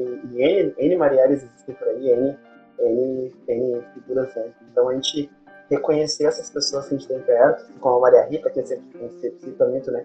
Maria Rita ela é uma grande líder também, né? Até pela questão da experiência que ela tem, porque acho que é um dos grandes também valores da cultura das tradições do norte africana, a cultura africana, são a, essa valorização da, da mestre, da, da griot, do griot, né, da figura da pessoa mais velha que vai passando a, a, através da oralidade as crenças, as, as, a cultura. Então, há muito respeito pela figura, pelas figuras mais velhas das tradições africanas, assim. Então, eu admiro muito a Maria Rita e vejo ela como uma grande referência, né. Então, a gente tem que talvez olhar sempre o lado e acho que essa chamada de atenção que, esses pensadores, de grandes pensadores e fora fazem é isso, porque a gente tem uma, uma grande produção de conhecimento aqui no Brasil, América, na América Latina, que não é trazida à tona, né, à luz, assim, e, é, e acaba, isso acaba a gente acaba perdendo em. É, perdendo em. Agora não, não sei se me faltou a palavra agora, mas a gente acaba, perdendo, a gente acaba deixando, se, deixando de se perder, né? Não, não dando o grande valor que merece. Né? É o que, dentro dos debates né, decoloniais ou pós-coloniais, chama de, de colonialismo cognitivo, né, que a gente acaba tendo. Uhum. E, e, o Brasil é muito forte nisso, né? A gente teve sempre uma tradição ligada à Europa, como a vanguarda do conhecimento. A gente comprou o eurocentrismo, né? vamos ser bem honestos. Né? É, o Brasil comprou violentamente o eurocentrismo, incorporou isso nas suas matrizes acadêmicas e a gente perpetua isso até hoje. Né? E romper com isso é muito difícil, porque é um processo de arqueologia do conhecimento. A gente está fazendo uma coisa quase o que o Foucault fez lá sobre história da loucura, porque a gente tem que catar essas pessoas em locais que a gente não sabe onde está, né? Porque uh, a gente também não tem um, uma, um espaço onde o conhecimento produzido no Brasil seja sistematicamente guardado, né? Uhum. Então... É, e, eu, eu achei muito interessante quando a, a Angela Davis fala assim que talvez o Brasil uh, vai conseguir essa dificuldade que, que esses movimentos e, a, e, até o Brasil tenha de, uh, da, das mulheres negras, de, de, saírem dessa visão, de construir essa imagem de, de hipersexualizada ou, ou sempre servil, é talvez pela falta de identificação com as, as próprias leituras, com os próprios, as próprias literaturas, né? Então acho que ter contato mais exemplo, com a, com a Lélia, que ela, ela cita muito sobre um, um, um, artigo dela que é Racismo, Sexismo e Cultura Brasileira, que ela desconstrói bastante, ela mostra muito assim sobre, ela relaciona muito a imagem da, da mulher negra como mito também. Ela bota essa mulher negra que está sempre invisibilizada no cotidiano como empregada doméstica, é, e por que que a gente talvez naturalize, assim, quando talvez cheguem na casa, ela cita alguns exemplos de pessoas que chegam na frente da casa e tem uma mulher negra que está ali. Às vezes a mulher negra ela é a, a, a chefe da casa, a dona da casa, mas às vezes a mulher negra é tratada como uma empregada doméstica. Né? É muito naturalizada porque a mulher negra, a gente tem essa herança escravocrata, assim, mas a, a, mulher negra só é, só é, só é permitido, talvez ela sair desse lugar de subserviva no carnaval, né? Então, então ela, ela coloca o carnaval como uma manifestação cultural assim, que resgata a mulher negra e só deixa a mulher negra brilhar no carnaval. E aos outros, aos outros, aos outros meses do ano a mulher negra segue uh, invisibilizada. Assim. Então acho, acho bem interessante que a Lélia ela dialoga muito com o português. Ela fala assim, ela fala fala um português com, com preto e ela cutuca também como a linguagem brasileira é muito é muito, é muito ligada à cultura afro, né? E, Sim. então ela, ela, ela, nos mostra assim como a gente tem muito como a gente identifica lendo Léria se identifica muito e acaba percebendo muito mais do Brasil do que outras culturas fora né? a gente compra né? seja na música seja na arte seja inclusive na, na academia bom Guga eu acho que vamos ficando beleza e muito obrigado obrigado mesmo pelo por aceitar o convite por estar aqui né e por, por esse papo aí que foi muito legal Guga valeu valeu um salve para quem estiver ouvindo então me achem pelas redes se quiserem né, conversar mais comigo. Afro Guga. Valeu. Imaginário Sociológico, o seu podcast na quarentena.